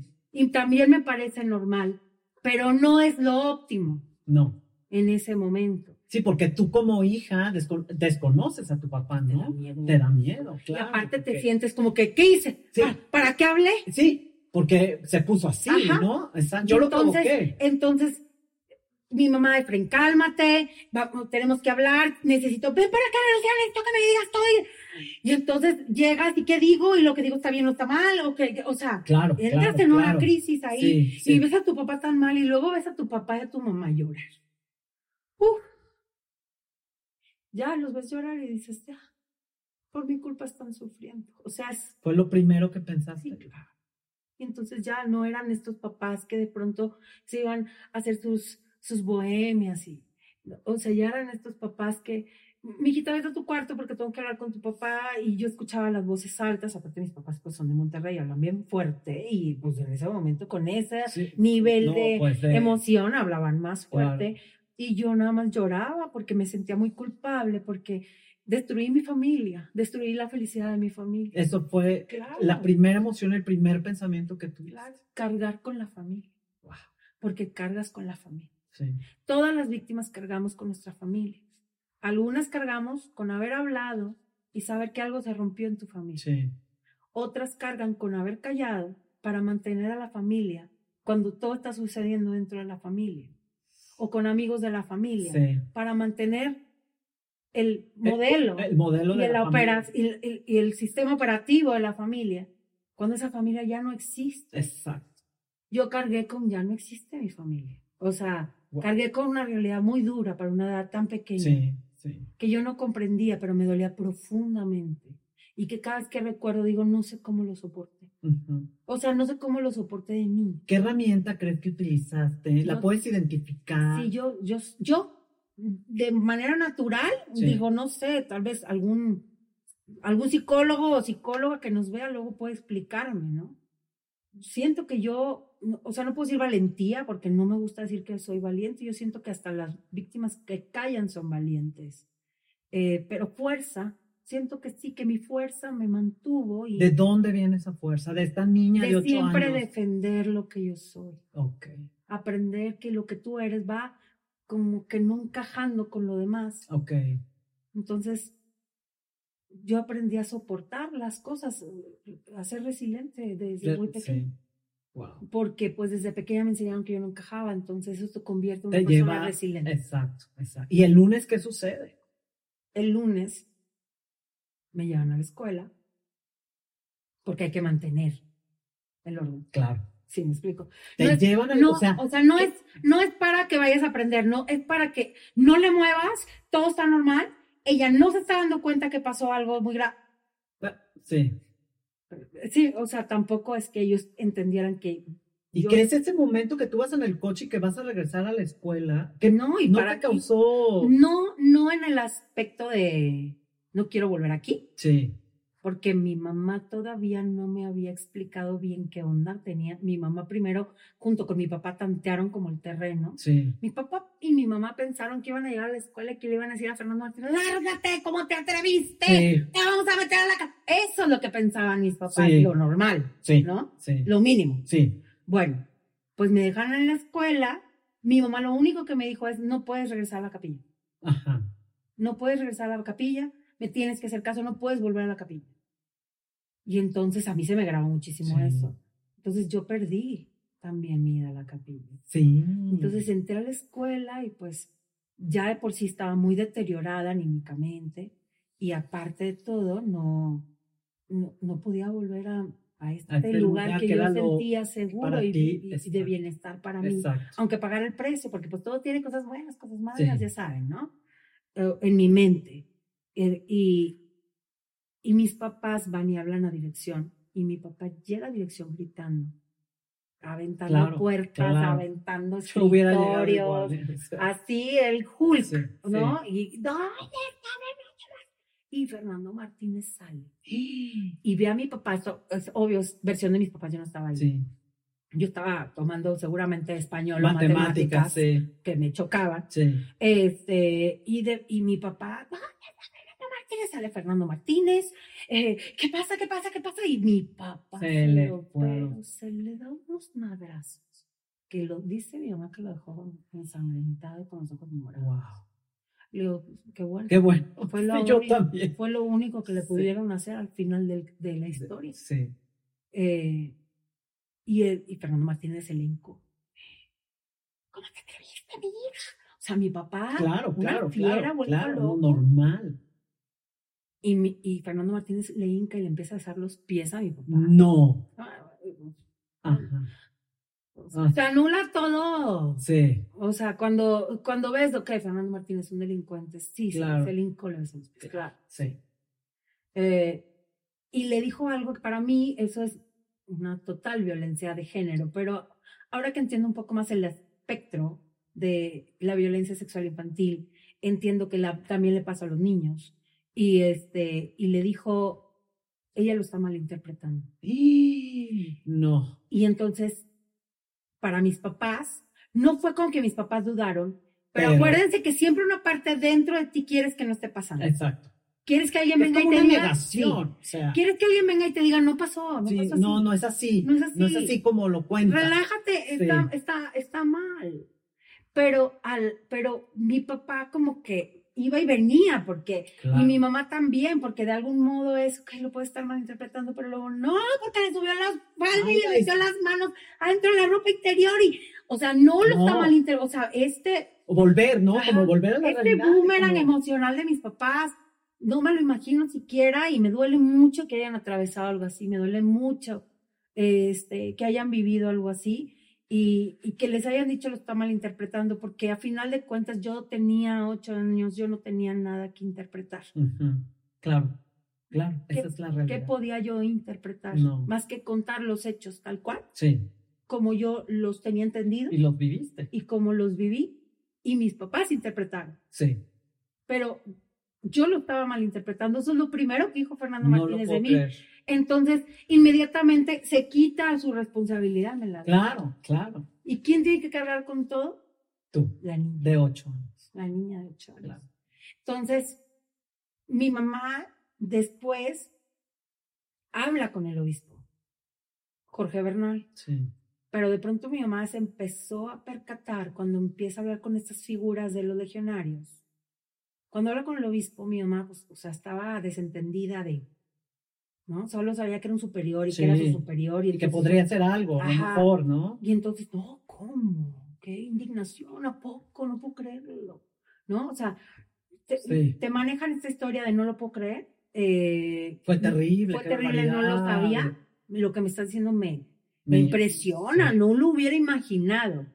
Tenía denuncias desde el 69. No. Jorge Bernal es de la generación, de las primeras generaciones de Maciel, igual que Fernando Martínez. Wow. Ellos se conocen desde niños. Claro. Por supuesto que se lo imaginaba. Claro. Sabía que era un pedazo. sabía que lo hacía. Sabía que Y que lo seguía. Pero entonces hay que mantener el, la mentira con los padres de familia. Entonces mis papás, cuando hablan con él y le explican, le dicen, bueno, eh, eh, yo, nosotros lo vamos a solucionar, déjenoslo a nosotros, ustedes no se preocupen. Mi mamá le dijo, lo voy a cambiar de colegio y le dijo, no, mire, no la cambie de colegio porque todos los colegios alrededor, o sea, no la van a aceptar si usted se mueve por esta razón. Ay, ¿no? Entonces mi, mi mamá empezó a observar y se empezó a dar cuenta que Jorge Bernal era legionario de Cristo. Ay, no. Y luego investigando, la autoridad máxima de la prelatura ya en Cancún, Chetumal, está a manos, estaba a manos de un legionario de Cristo. Él era el encargado de la prelatura. Y aparte de todo, en la actualidad, está encargada la prelatura de un legionario de Cristo. O sea, no han movido su puesto de poder desde los noventas, aunque han sido denunciados, hasta hoy. Hasta hoy. Y después de eso, mi, mi, este mismo Jorge Bernal les dijo a mis papás, piensen bien este asunto de la denuncia porque, em, pues, es que lo que le van a hacer las autoridades a su hija y y este y pues la vas de cuenta que como que tú eres la culpable. pues la van a volver a abusar o sea la van a abusar si ustedes la llevan ahí porque porque ellos pues hacen tactos y hacen o sea, cosa que sí es cierto. Es cierto, pero es necesario. Y más en los 90, si de por sí hoy vas y dices, este, me violaron a mi hija y no te creen. Sí. Bueno, los 90 no solo es que no te creen, es que aparte te revictimizan horrible. Otra vez. Y entonces, pues, aparte que no es lo mismo, si no te dejó sangre, pues igual no estás tan violada. O sea, exacto, mm, los parámetros que muy idiotas de nuestras autoridades de aquel entonces y que ahorita siguen replicando.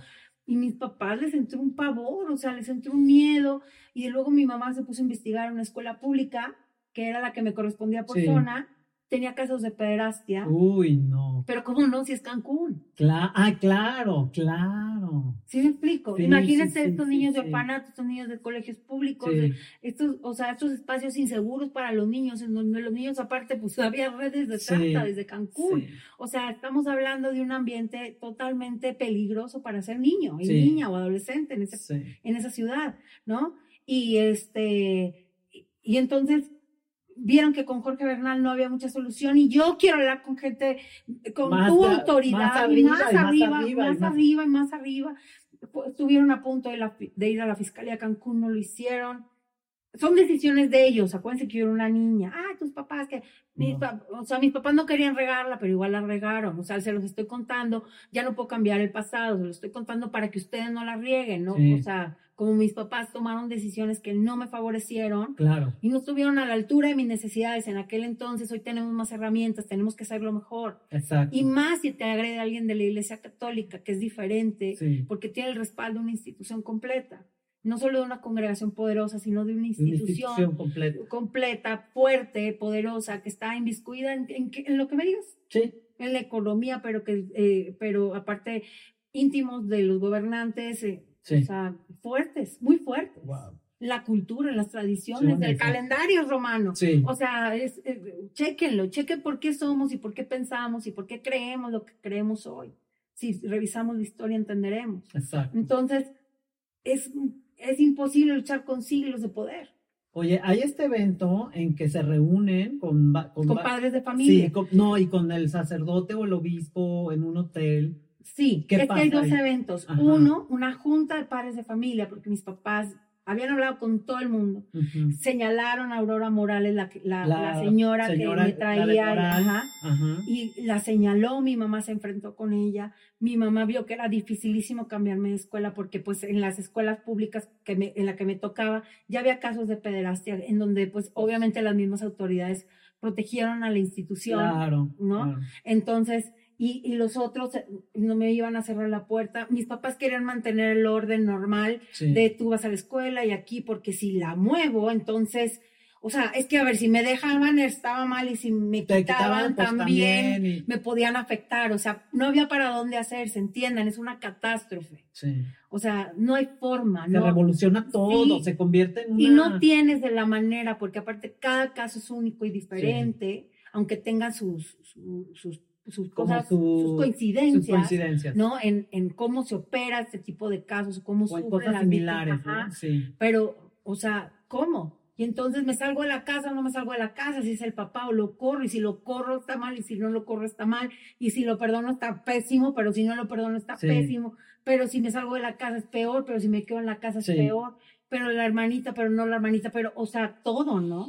Wow. Y entonces estaba mi hermanita y yo estábamos en la escuela. Wow. Y mis papás toman el- la, la posición Terrible. terrible. de dejarme en la escuela. Ay, y entonces, ¿Qué era para ti ir todos los días a este Horrible. lugar? horrible, O sea, cada vez que te bajabas del coche para entrar a ese lugar, horrible. ¿qué pasaba en tu cuerpo, en tu En mi mente, en tu... cuerpo ¿Qué pasaba? empecé a somatizar todo mi, Wow. mi dolor. ¿De qué manera? Tenía fuertes dolores de cabeza, siempre me sentía mal del estómago, me dormía siempre que podía en las clases, me regañaban mucho o dormía todo el día en mi casa. Una depresión. Claro, empecé con depresiones infantiles. Eh, aparte no tenía amigos, entonces. Y aparte, acuérdense que cuando yo estaba en la escuela y mis papás hablaron en esta junta de los padres de familia, mis papás externaron. Claro, El claro. problema. Sí. Y los fundadores de la escuela, o sea, estos padres de familia de ¿Y qué grandes hicieron? apellidos, decirle a mis papás que ellos no podían estar repitiendo este tipo de historias porque podían dañar el ambiente familiar en el que se, digo, el ambiente escolar en el que se desarrollaban. Ay, no. Es de verdad eso comentario. No repitan eso, porque pueden dañar el ambiente escolar en el que se desarrollan los, nuestros hijos. Sí. O sea, que hubiera un pederasta, no, no, No era- importa, Ajá. sino lo que se la niña es lo importante. hable. Exacto. Wow. Sorprende. Esas son, ese es el Reino Christi. Esos Wow. son los, los, los padres de familia entregados. que sostienen, Claro, ¿no? que Estos sostienen y patrocinan estos Ujú, proyectos. Entonces mis papás era, o sea, es que era rechazo tras rechazo. Y esta reunión con, con el otro evento de los sacerdotes que Citan a mi papá en un hotel. Llega Eloy Bedia, que era director territorial de la época, que todavía vive, y que le cerró los ojos a Maciel en su lecho de muerto. O sea, férreo macielista. Sí. Es férreo macielista. Con un grupo de chicos, jóvenes, sacerdotes o algunos otros sacerdotes. Eran un, un equipo de, Sí. de hombres. Y mi papá habló con él. Y estaban todos sentados y empezaron, no, el cómo y el tema. Y, dijo, bueno, usted tiene que comprender que, este, pues, tenemos que revisar también qué conductas la niña Ay, es de verdad. sucede en un evento de estos. sí. Ay, Claro, no. claro, la niña provocadora, por Ah, supuesto. de ocho años. Claro, Ah. claro. Y aparte, y esto mi papá me dijo, o sea, esto, lo otro, lo de, ay, la niña provocadora fue como que te lo digo sin decírtelo, Sí. pero lo entiendo. Sí. Y luego le dice, usted debe de entender que el padre es hombre y Mm. tiene necesidades. No, Se lo dijo, no. se lo dijo. Y mi papá le dijo, pero para eso están los adultos, no los niños. Exacto. Exacto. O sea, yo no me imagino lo que sintieron mis papás. Imagínate esos Comentarios, o sea, indignantes. indignantes. Indignantes. Y, esa, y, ese, y ese señor sigue siendo sacerdote legionario de Cristo. hoy. Wow. Eloy Bedia. Eloy Bedia 10 se llama. Chéquenlo, ahí, googleenlo, les va a salir la foto. Y no solo lo señalo yo, lo señalan otras víctimas de Fernando Martín. Claro. Eloy Bedia. ¿En qué momento, Analú, tus papás pierden la esperanza? ¿Recuerdas ese momento? Mira, fueron como tantos eventos. Mis papás estaban tan desesperados porque no sabían cómo tratarme. Yo ya, Sí. yo me estaba volviendo loca. Claro. O sea, ves el dolor de tus papás y te vuelves loca. Vas todos los días al lugar de tu Del abuso, evento. del evento, y te loca. vuelves loco. Y lo que más te vuelve loca es que estás ahí en ese lugar en donde ya sabes que ya te quedaste sola. Sí. Y lo ves pasar.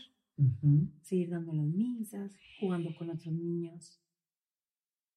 Y lo ves pasar al lado de ti, cerca de ti, Sí, y nunca más te vuelve a ver. Haz de cuenta que no existe. existe. Entonces, Oye, qué fuerte. yo siempre he dicho que yo perdí todo.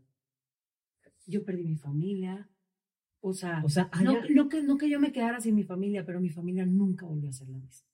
Mis papás jamás volvieron a ser las mismas personas. Porque aparte, como éramos los que denunciábamos, eh, fueron señalados.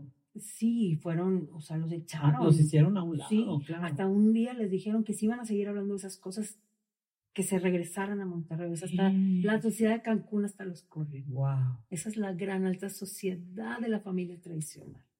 wow. La de cállate que te vio el Oye, qué vergüenza, porque es mi amigo. Qué vergüenza. Pero es hasta hoy, ¿eh? Yo sé. Hasta es hoy. vergonzoso. Es hasta hoy. Yo te estoy hablando de una historia de los noventas, pero pasa. Sí, yo sé. Pasa hoy en otros países en donde estos señores tienen poder. ¿No? En donde viene, ay, el Juan Pablo II y entonces los espejitos y mientras Juan Pablo II encubría a Maciel. Maciel sabía que Fernando Martínez era un pederasta, pero pues como él lo había violado a los 15 años, pues más vale aquí adentro con todo lo que sabe y callado, Pues sí. a dejarlo afuera y que hable o que, O que haga algo. que o que haga. sea. Ajá, Ajá, entonces controladito, claro. porque son, tiene un movimiento sectario, Sí. o sea, sí, sí, sí, sí. porque aparte no puedes hablar mal del superior, ay, eso eso ya se acabó, no se acabó, No, no, sigue. no, son siglos de maniobras, Sí. ¿no? Dentro de la iglesia, la iglesia no se fundó en tierra. Sí, claro, claro. Y eso sucedía en la congregación y sucedía en otras congregaciones, sucedía con los diocesanos, sigue sucediendo con los diocesanos, sigue sucediendo en la alta cúpula. Sí. ¿A poco ustedes creen que vienen? Y entonces, este, en- entre la cúpula y el círculo cerrado del Vaticano, ay, si todos son cuates, no es que uno va a hablar mal del otro. Claro, claro. Se O sea, se protegen Sí, entre ellos. Sí, se protege. Que aparte, digo, irónicamente, es un mundo de hombres Sí. en donde este lado de las mujeres, que también hay monjas y violadoras, este, pero también hay muchas monjas violadas y abusadas. ¿no? Monjas entre monjas, que es como otro tema que yo siento que la pederastia ¿Y clerical eso está documentado? Documentado, Sí. claro. Wow, De cómo las mismas monjas abusan sexualmente de otras monjas. wow. Porque están jóvenes, porque Sí. están iniciando, Claro. son tan de novicias, por decirlo así. Y las abusan sexualmente o les corrompen la cabeza porque, eh, porque haz de cuenta que la sacan de pronto, no los legionarios per se, porque esos son como una congregación Sí. de ricos millonarios, eh, empresarios, políticos y toda la élite eh, que tú me muestres en donde ellos están. Pero, por ejemplo, en otras congregaciones o en otros movimientos, sí existen estas monjas que captan a- o, o- o- o que traen, les traen chicas de 13, 14 años a entrar a los noviciados o a estos espacios Sí, este, de edu- para, para educarse como religiosas. Y, este, y pues yo- a mí a los 13 años me seguían educando mis papás, sí, explicándome qué era bueno y qué era malo. claro, claro. ¿no? Entonces Sí. tú imagínate lo que puedes moldear a un adolescente o un preadolescente. A tu manera de como tú quieres. claro, que a tu culto. Claro, a tu- sí, a tu. para sí. perpetuar tu culto también, Exacto, exacto. ¿no? Y que está exacto. al servicio aparte de unos señores, porque esto está en servicio de, Claro, los- sí, por supuesto. les, les limpian hasta los pies a los sacerdotes. o Y, sea. vo- y volviendo a este, porque yo siento que en la denuncia va entreverada la esperanza. Mm, La esperanza de quien denuncia, ahorita sé que ya no, pero recuerdas Yo- este momento Yo de donde... chiquita ya no. Eh, ¿Recuerdas ese momento en que se pierde la esperanza? Yo creo que debe ser muy doloroso. Sí, sí. ¿Cuándo sí, fue? recuerdo. Yo conviví seis meses con Fernando Martínez. Y yo conviví en el mismo espacio, no que fuera, no que volviera O sea, en la escuela, sí, claro. Nunca más volví a la capilla. Una maestra me revisaba que yo no fuera a la capilla. Y aparte, gracias a Fernando Martínez y Aurora Morales, porque ellos eran muy cercanos. Claro, claro. Y me acuerdo que mi papá me contó que una vez se los topó en un restaurante y se les hizo, se les hizo raro verlos juntos, no porque estuvieran en un restaurante, por el Por- tipo de... ¿Cómo se llevaban? Sí, por el tipo de, De trato. acercamiento que tenían. Wow. Entonces mi papá dijo, ah, este padre a mí se me hace que, que anda con la Aurora Morales. Digo, esa fue una Una suposición suposición. que chistosamente todos los padres de familia de las otras víctimas Sí, también coinciden. Ok. Otra de las cosas es que en varias ocasiones mi papá me cuenta que amigos de él, de Cancún, vieron salir al padre o sabían que el padre acudía a prostíbulos. Ay, ¿No? Que ah, si son adultos, y, o sea, Pues cada quien, eso ya quedará ajá, en. pero para ser de la iglesia es un tema. Este es un tema. ¿No? Es un En la tema. iglesia es un tema, en mi Sí, vida no, no. pero en, en tu culto, en tu creencia sí. Sí, exacto. Ah, ¿A poco los padres no Sí. son célibes? El celibato es un mito. Y entonces, es un total mito. Entonces, mi papá se dio cuenta que esto no era un tema de, eh, de que él fuera célibe y entonces estuviera agrediéndome. No, era un tema diferente porque él no era una persona célibe. claro. Y, y entonces como que mi- mis papás fueron como investigando y cayendo en cuenta cosas, más mi papá que mi mamá. Se va mi como ma- armando Ajá. rompecabezas, ¿no? Y dentro de la escuela, Aurora Morales, que acuérdense que era la prefecta de disciplina y la maestra de valores, que me sacaba del salón, me mandaba a la oficina o a la eh, capilla por órdenes de Fernando Martínez para que me abusara sexualmente. Bueno, ella tenía mucho contacto con el alumnado. Sí, Entonces, después de lo de los pares de Sí. familia, de todos los eventos, Aurora Morales jugó un papel importante junto con el, con el sacerdote Fernando Martínez y con los propios padres de familia sí. para que yo empezara a sufrir un bullying encarnecido. O sea, te estoy hablando de, de que no era ya el típico acoso escolar Sí. o, o que me rechazaran, no, era, por ejemplo, no sé, subirnos a un camioncito para ir a un parque eh, y, y de pronto que donde yo me sentara se levantaran los que estaban sentados y decían, qué asco estar al lado de ti. Así. Que no me parece. Terrible. O sea, hoy que lo veo en perspectiva. Es terrible. Eso, no, en, en el momento era Devastador. imposible. Sí. Pero ahorita que lo veo en perspectiva, me parece que había mucha mano detrás de, de ese tipo de... De bullying, de, De cosas que te hacían. Porque me decían cosas muy específicas, como qué asco tocarte, estás infectada, No. eh, ¿por qué no te matas? Eh, o sea, para mí fue Qué fuerte. duro. ¿Cómo sobrevives a eso? No sé. ¿Cómo le hiciste? No sé, yo me quería morir. Sí, Sí. claro. O sea, por supuesto, si tú me dices, ay, perdiste la esperanza. Totalmente. En esos momentos cuando se va la esperanza. Totalmente. Yo conocí el mundo a Sí. los ocho años. Sí. O sea, a mí no me platican de la maldad humana, yo la viví. Ujú. La encarnecí, me atravesó el cuerpo. O sea, me atravesó por completo. Esas violencias me atravesaron todas. Guau. O sea, tuve que lidiar con muchas cosas que no sé cómo le hice. Que me hicieron resiliente, sí, pero que me afectaron mucho también. Y que obviamente al recordarlas me causan tremendo dolor. Sí, siento que, que esto que sentí yo en esta enorme complejidad no la debería atravesar ningún niño. Mm. Y ves la realidad y, y ves que todos están atravesando por eso. Y es devastador, ¿no? Es devastador. Y se te vuelve a acabar la esperanza porque no está pasando nada y no estamos mejorando No. nada. Y Al contrario. Ajá. cuando más me hundí en la tristeza, fueron en dos ocasiones, después del, del bullying, que ya, hasta un niño que me encantaba en la escuela, porque a mí, se, yo desde chiquita me gustaban los niños. Sí. Yo nunca tuve esta etapa de, ay, una niña. no". Ajá. No, yo siempre, o sea, a mí siempre, yo tu- siempre tuve amigos niños y me caían re bien, y, eh, o sea, y, y siempre, y me llevaba bien con un, con, con un niño que fue- se hizo muy especial para mí porque fue como que, ay, mi amor de primaria. Sí. Este, es un niño lindísimo, eh, que siempre fue gentil conmigo, que me decía Ay. que yo era la mejor cantante. Ay. Pero al ver tanto, al ver tanto odio por parte de otros niños, que aparte eran como líderes más populares, Sí. y darse cuenta que era una gran mayoría de niños y niñas que me hacían a un lado, la presión social es muy fuerte. Sí. Entonces empecé a perder a estos poquitos niños con los que yo hablo. Y a uno de los que perdí fue a él. Y para mí fue tristísimo, porque entonces no, entonces yo no era suficiente como para que a él no le importara. Wow. Que, o sea, él no se iba a echar a todo el mundo por mí. Exacto. Porque yo no era lo suficientemente valiosa.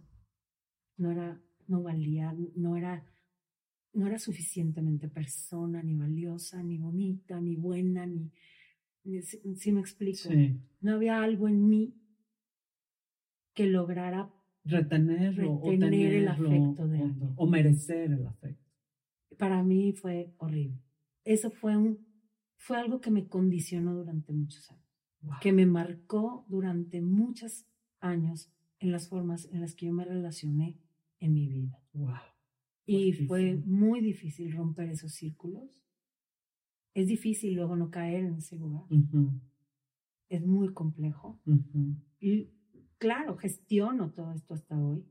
Yo creo que lo que más gestiono, que más me cuesta, es que me atraviesa también la impunidad. Sí. De nunca haber conseguido justicia de ningún tipo. Eso te iba a preguntar, ¿qué es la impunidad para ti? No, no haber conseguido, o sea, que después de que alguien te agravia de esta manera y que aparte está estipulado que es un delito, sí. nadie haga nada. Yo, yo, lo viví eso desde niña. Yo dije, hablé. Mm, y no pasó. Y no pasó. Al contrario. Obtuviste más cosas dolorosas y negativas y te tupió. Sí, o sea, horrible. horrible. O sea, súmale al otro el costal gigantesco de lo demás. O sea, de la falta de empatía, de la falta de... Entonces te cuestionas, ¿para qué hablé? Mejor no hubiera hablado. Te lo cuestionas. el precio de hablar es altísimo, tú pierdes todo. Pierdes todo. Y aparte de perder todo, estás violada. O sea, eh, por eso mucha ¿cómo gente te quitas no se lo, ¿Cómo me, o sea, cómo me quito lo violada, diga? Porque hablemos de las heridas. ¿Se puede, ¿Se puede sanar o quitar heridas? Se puede, se puede avanzar. O sea, es que yo no lo manejo como sanación. No porque, no porque eh, tengas el dolor eterno, no. No lo manejo como sanación porque es algo que gestionas el resto de tu vida. No lo borras. No se puede. No se puede. ¿Hay un antes y un después? Sí. ¿Puedes trabajar en eso? ¿Gestionarlo? Sí. Sí. ¿Puedes administrarte emocionalmente? Sí. vas a tener tus caiditas. ¿Se le puede llamar sobrevivir a esto? Sobrevivir al evento. Ajá. ¿Sí me explico? Sí. Pero en, en, en condiciones sociales, las víctimas que no hemos obtenido justicia somos víctimas. O sea, sí sobrevivimos al evento, pero todos hemos sobrevivido a diferentes eventos. Todos o a diferentes tipos de violencias o agresiones sexuales. Hay gente que ha sobrevivido a trata, explotación sexual infantil. Hay gente que ha sobrevivido a que no te viole uno, a que te violen 30. O sea, hay gente que ha sobrevivido que eh, no sé, no tengo un dolorómetro y no tengo un victimómetro como para no, para cada quien es distinto, son circunstancias diferentes. Cada quien, pero, o sea, yo no creo, no sé si que te violen dos o tres es igual a si te viole uno, no lo sé. Yo volví a experimentar violencia sexual ya de adulta. ¿De veras? Sí, claro. O sea, esto es algo que reincide. Esto es algo que reincide si tú no lo trabajas y nadie te explica que te agredieron. O sea, si nadie te lo explica con las palabras textuales de lo que pasa porque aparte tú estás tan niña y no tienes tanta información y esta información te va cayendo poco a poco. Sí. O sea, depende en qué etapa de tu vida vas entendiendo qué te pasó. Exacto, es como este rompecabezas del que hablo, ¿no? Como que vas uniendo las piezas y dices, ah, esto así, yo me comporto así porque pues fuera de por y, Y todavía después de ese evento, tú sigues ligada a ese sistema de creencias con el que te agredieron, el que sea.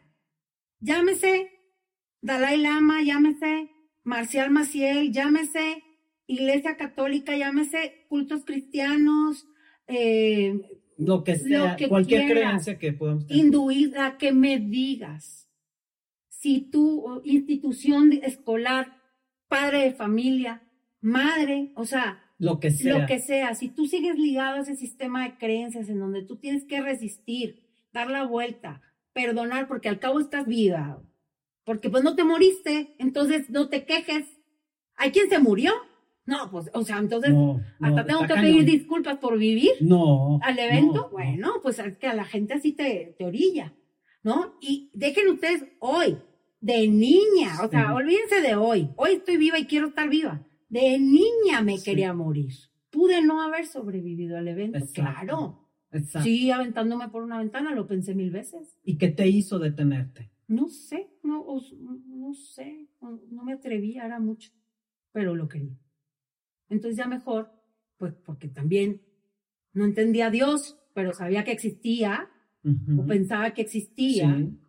o creía que existía, y entonces O volteaba. querías creer que Ajá, existía, y quizás. volteaba y vo- miraba el techo de mi cuarto, tendía en mi cama llorando y le decía, ya no quiero amanecer, ya no quiero, por favor, ya me quiero morir, en la noche me quiero morir.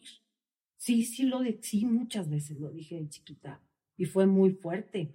Los niños no deberían de atravesar por sino yo, los No niños. todos, sí.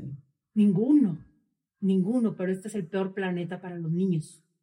Este es el peor planeta para los niños. Y México es el peor país para los niños.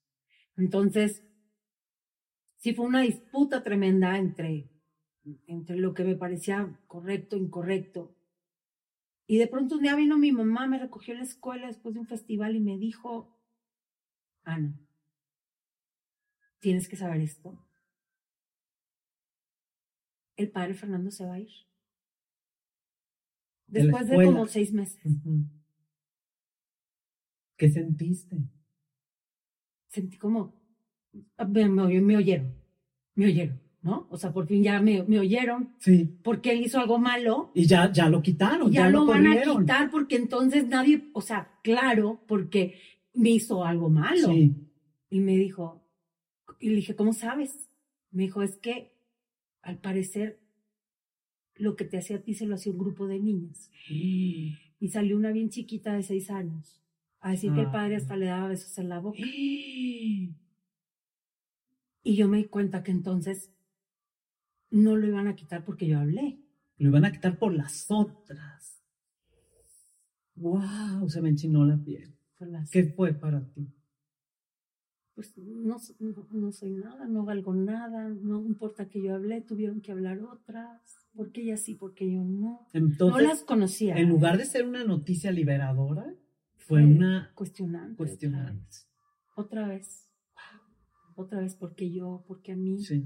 ¿no? Porque yo no valgo nada, porque yo no soy nada, porque nunca me quiso, porque siempre me echó mentiras, porque para hacer cosas malas, y, mm, o sea, Sí. nunca me quiso, porque él nunca me quiso, No, claro, obvio. él nunca me quiso, Sí, pero era muy confuso para mí. claro. Pero cuando me cayó el 20, yo tuve mi primer heartache, ¿estás de acuerdo? O sea, se me rompió el corazón, era como...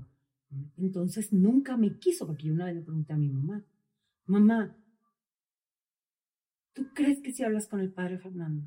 O sea, antes de lo de la Sí. ¿tú crees que si hablas con el padre Fernando? Y le dices que me pida perdón.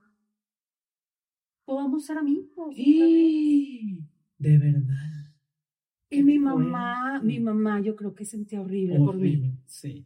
porque pues entonces yo estaba en una franca vulnerabilidad Sí. y muy destrozada, muy triste porque lo perdí todo. Sí.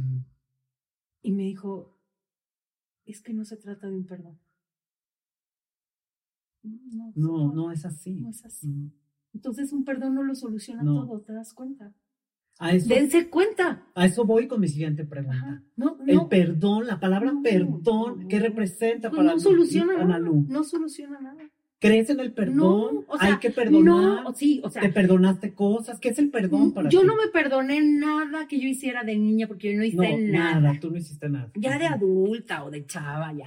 Claro, Ajá. claro. Ya es otra Es conciencia, otro. otras cosas, otro manejo de la vida. De niña no tengo nada que perdonarme. Para la gente que me pone, perdónate a ti misma.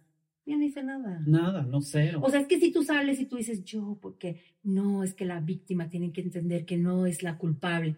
Y cuando sales y dices yo no hice nada, te salen con perdónate a ti misma. O ¿Pero sea, qué no, te vas a perdonar? nada, pues no hice Pues nada. por eso. O sea, ¿por qué, te- por hice- dirían eso? Yo lo hice todo perfecto. Claro, claro. O Y- sea, y, aparte de todo, seguí viva, o sea, además, lo hice muy por bien. eso digo, o sea, lo hice muy bien. a ver, defíneme con una palabra, el perdón.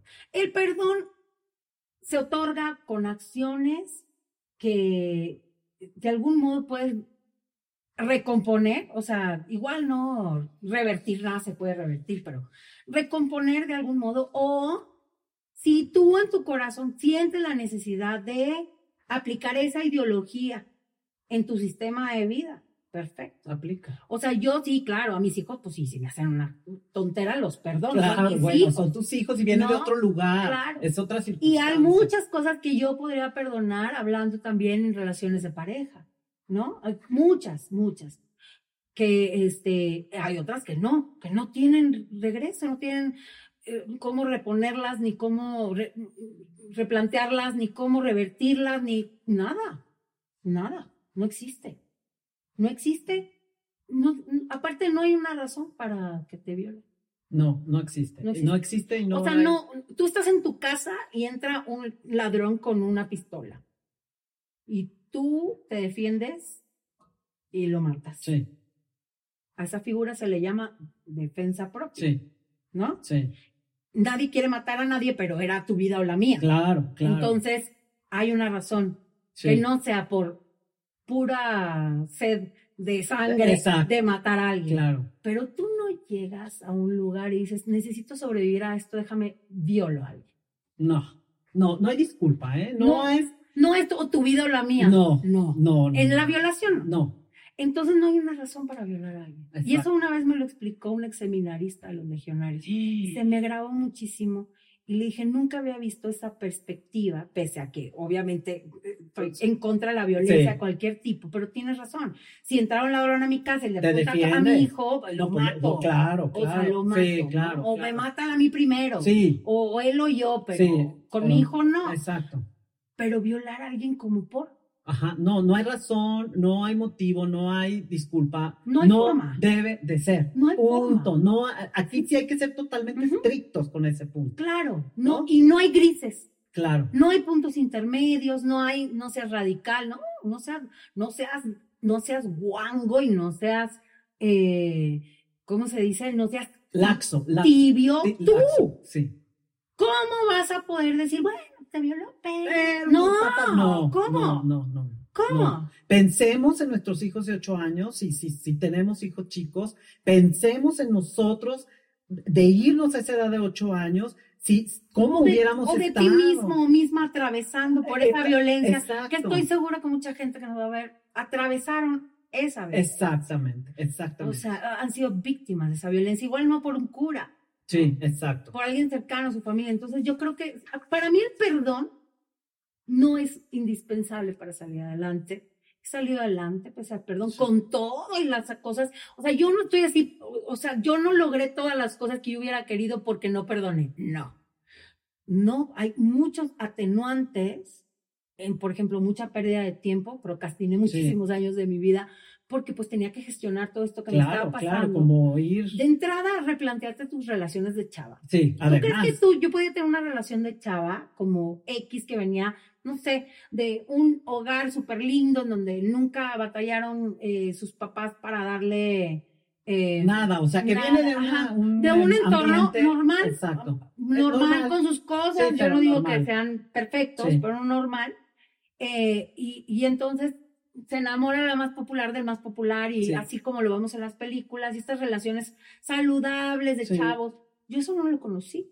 ¿Por qué? Porque entonces para mí era, si no me quiere, o sea, si, si de pronto me quiere y anda conmigo, pero le gustó otra y me- nunca me quiso. Sí, porque regresas a este lugar, exactamente, del niño que se fue. como Fernando Martínez que nunca me que, quiso. no, te- que te quiso. ¿Por qué? ¿Y por qué nunca me quiso? ¿Por qué me dejó por la otra? Porque nunca me quiso. No porque el problema fuera de él. Ajá, no soy yo. Soy yo. ¿Por Exacto. qué? Porque no soy valiosa, porque no Exacto. soy suficiente. Volver. Porque, porque o a quién le importó yo. Porque quién soy yo como para importarle a? Exacto. Siempre me lo cuestioné. ¿Quién soy yo para, para, o sea, quién le importo yo? A nadie le importo yo. ¿Qué importa? Lo que me pase a nadie le importa. Eso no está sucediendo. Exacto. Y entonces cuando alguien me decía, es que eres lo máximo, es que eres maravillosa, es que eres bien talentosa, es que nunca me No sentí ni lo máximo, ni la más maravillosa, ni la más hermosa, ni la más... No, No, pues no había forma. Porque ¿cómo? tú traes tu otro discurso. Porque a mí me, a mí me, o sea, ¿cómo? A mí me usaron Usar y me la tiraron a la basura porque yo no valía nada Qué para él. Y entonces de pronto todo tu sistema es, si yo no valí nada para él, yo no valgo nada para nadie. O sea, romper esa cadena de violencia y de ciclo repetitivo, de la- uh, Toma muchísimo. mucha conciencia.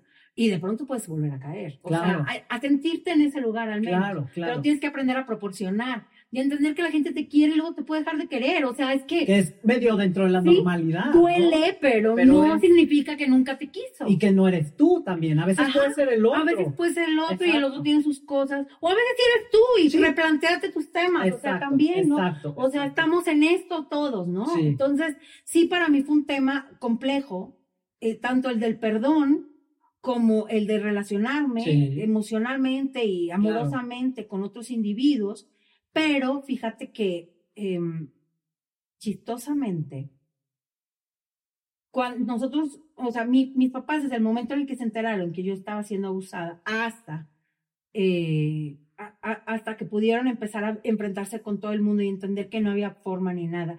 Y luego enterarse de estas conductas de Fernando Martínez que también aparecieron en, Sí. otros, en otras menores de edad que también las abusaba en la Sí. capilla y que luego ustedes pueden checar. Eh, una de ellas se llama Vianney López, una compañera mía que se- le Sí. escribió una carta a una maestra. Y entonces ahí le platica lo que ella experimentaba, porque cuando ella, eh, ella, ella cuenta que dentro de la capilla eran varias niñas de diferentes edades, entre 6 y 9 años aprox, Sí. eran como unas ocho niñas o nueve niñas, una cosa así. Y entonces él ponía a leer a unas la Biblia y a las otras las abusaba enfrente. a la- O sea, hacía rituales con religión. Entonces no me digan, no es la religión, no, te violan con religión. Sí. Diosito te está viendo, pero lea la Biblia, pero, y entonces de pronto se dieron cuenta que entró la más chiquita y Vianney, que era como de las mayorcitas, la vio, Sí. Y cuando vio lo que Fernando Martínez le hacía a la chiquita, dijo, esto no lo puedo No soportar. puede ser. O sea, sí. lo soporto en mí, pero no Pero en no ella. en ella. Wow. Y dicen, no hay nada más No hermoso que los niños. Sí, sí, sí. O sea, los niños de verdad tienen mucha materia para ser excelentes seres humanos. Exacto. Pero- Debemos de aprender de los niños. Exacto, de esta, de, de este corazón tan hermoso de decir, Me pongo- Tal vez es que yo lo pueda soportar, pero, pero, no eh, puedo por soportar. favor, no se lo hagan a ese. Porque está chiquita. Exacto. O sea, la chiquita dice que la otra chiquita. Exacto. Es, es estremecedor. Y ves el dolor con que Vianney lee esa carta. Yo la tengo pública en mi Instagram, ustedes la pueden ver. Eh, a mí, inclusive, ella lee esa carta y yo leo otra carta que a mí me manda Fernando Martínez, en donde me pide perdón. Eh, y, y veo el dolor de Vianney, cómo le escurren las lágrimas y cómo es una, o sea, ella es una, ya es una mujer, Sí. eh, una excelente profesionista, una gran persona que eh, es pese a eso, pero, pero que se- seguimos gestionando todo esto y que de Claro. pronto yo no puedo dormir y tomo medicamento para dormir y Claro. ella de pronto tiene sus baches y también se toma sus medicamentos Wow. para, o sea, sopesar los eventos y después de las denuncias fue muy difícil, Sí. entonces, y yo no la conocí de niña. Ajá. Aparte, yo no la conocí de niña, yo la conozco Ya cuando de- yo denuncio en el 2019 Claro. públicamente. Sí. Pero ellas también tienen esta gallardía y esta, y esta fuerza de ir y denunciar.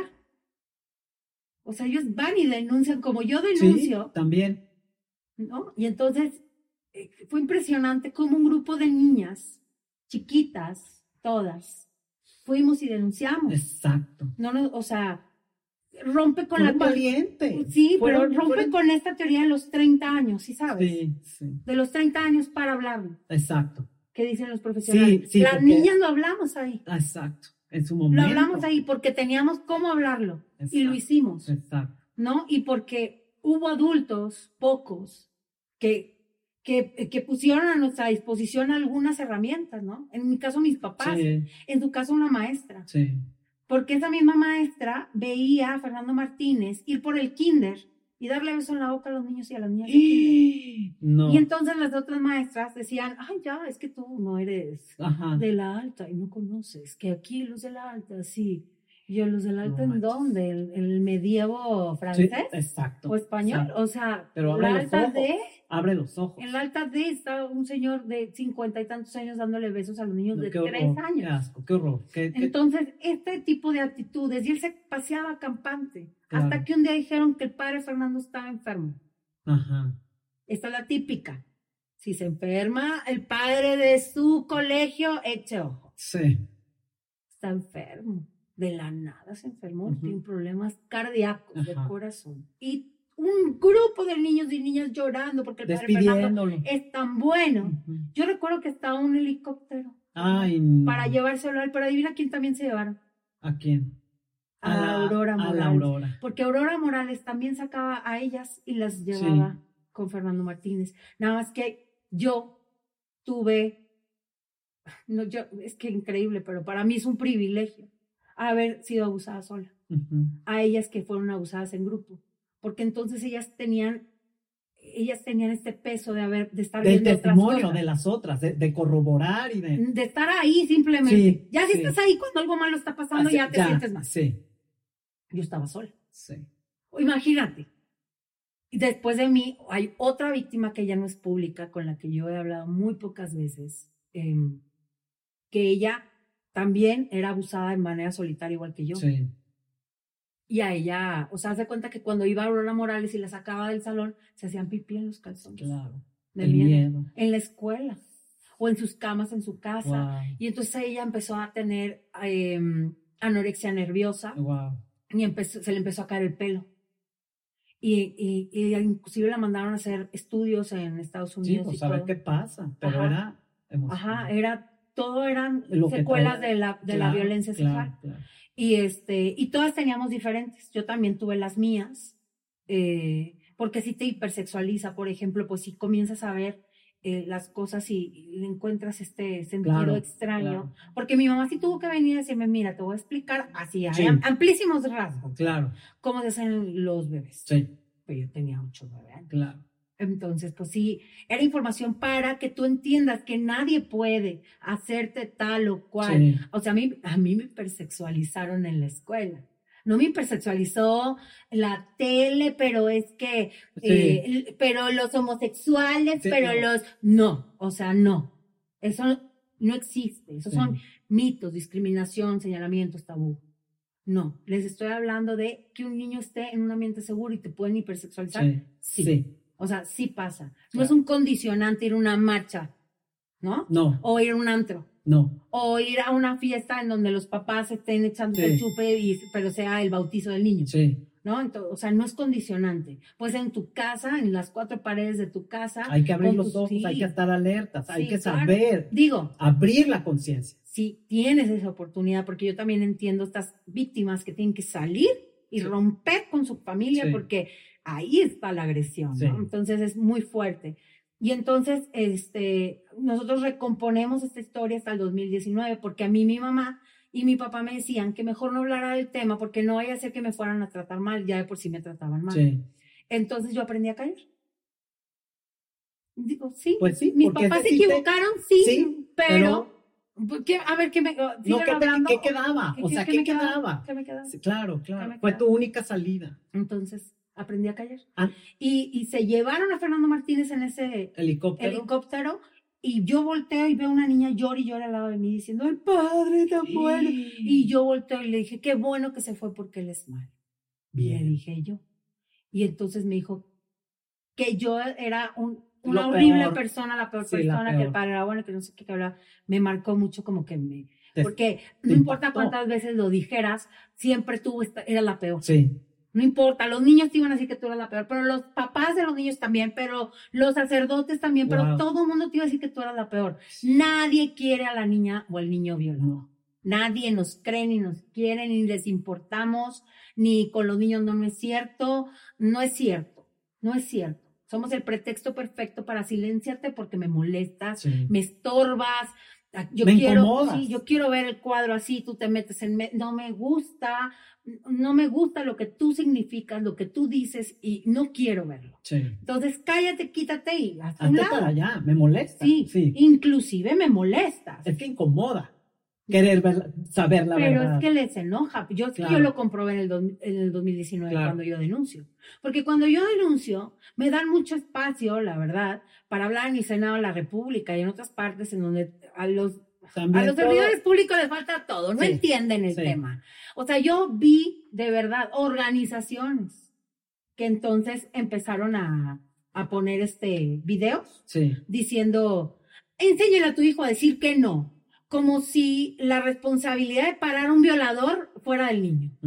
Come on, o sea, ¿tú crees que tú le vas a decir a un violador, no me violes? Y el violador te va a decir, ay, ya me dijo que no. Ah, sí, no, perdón, espérame, sí, no, claro que no van a respetar, no hay límite. Bueno, pero ese tipo de pláticas te daban en el Senado de la República en el 2019. Pues, Organizaciones especializadas en tratar violencia sexual infantil a pues, víctimas. Dices, no puedes caer ahí porque entonces le vuelven a decir a tu hijo que el culpable de no haber dicho que no y de no saber y de no haber escuchado de parte de sus papás que tu cuerpo nadie lo puede tocar. ¿De quién es? Tuya y de tu papá y de tu mamá que no te dieron la información. o como vienen los padres de familia y me dicen a mí, ay, no, es que esto sí pasa. Yo voy y dejo a mi hijo a la escuela, porque también está en una escuela de esas, y yo le digo que el padrecito no te toque. No, no, funciona. Le, estás dejando toda la responsabilidad de salvaguardar su cuerpo a tu hijo. A un niño de, de 8, Cuando la responsabilidad es tuya de irlo a dejar a un lugar en donde tú sabes que este tipo de cosas no están pasando. O mínimo no sepas, porque ya sí sabes. Exacto. ¿Cuál es tu pretexto? Exacto. Analu, desgraciadamente por cuestión de tiempo, tenemos que ir terminando esto es, esto es valiosísimo lo que estamos hablando. Solo quiero hacerte una pregunta para ya finalizar este episodio. Si estuviera aquí sentada con nosotros Ana Lu, de ocho años, ¿qué quisieras decir? Bueno, yo a Ana Lu, de ocho años, siempre le he dicho que lo hizo excelente, que es una gran niña, que ha logrado todos sus sueños y más. Eh, pero yo te puedo decir algo todavía más lindo. No sería, o sea, tal vez es que Analú de ocho años no se ve, pero Analú de ocho años está sentada aquí. Nada más que hoy tiene 39 años y logró estar sentada aquí y hablarlo a los ocho y volverlo a hablar en este momento de su vida y exponerles el tema para que para garantizar nosotros como sociedad, tener la información y poder nosotros hacer el trabajo que no hacen las autoridades y que no se vuelva a repetir nunca más. Entonces, pues sí, analícenlo, piénsenlo y para que no tengan que sobrevivir. Simplemente para que puedan vivir bien como se merecen sus hijos. Exacto. Analu, muchísimas gracias por tener esta conversación difícil pero necesaria.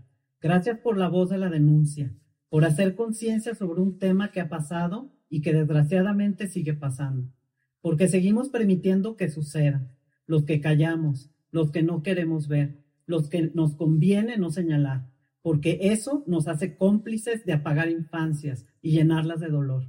Gracias porque también con tu ejemplo de valentía nos enseñas que podemos seguir adelante, que podemos tener una misión de vida, que una vez que sabemos, no podemos ignorar. Se tiene que hacer algo al respecto, pero son pocos los corazones valientes como el tuyo que tomados de la mano de una niñita de ocho años, caminan por esta vida queriéndonos decir que algo está mal, que hay que arreglarlo, terminarlo, hacer justicia. Gracias a Nalú, niña, que hoy está con nosotros, mostrándonos su dolor, su angustia, su confusión Gracias a esta niña que hoy ha sabido convertirse en la voz de la verdad, en esa fuerza que no se detiene, que quiere ser escuchada, y en esa voz infantil que abre conciencias, y así, poco a poco, lograr tener una vida extraordinaria. Muchísimas gracias. Gracias. thank you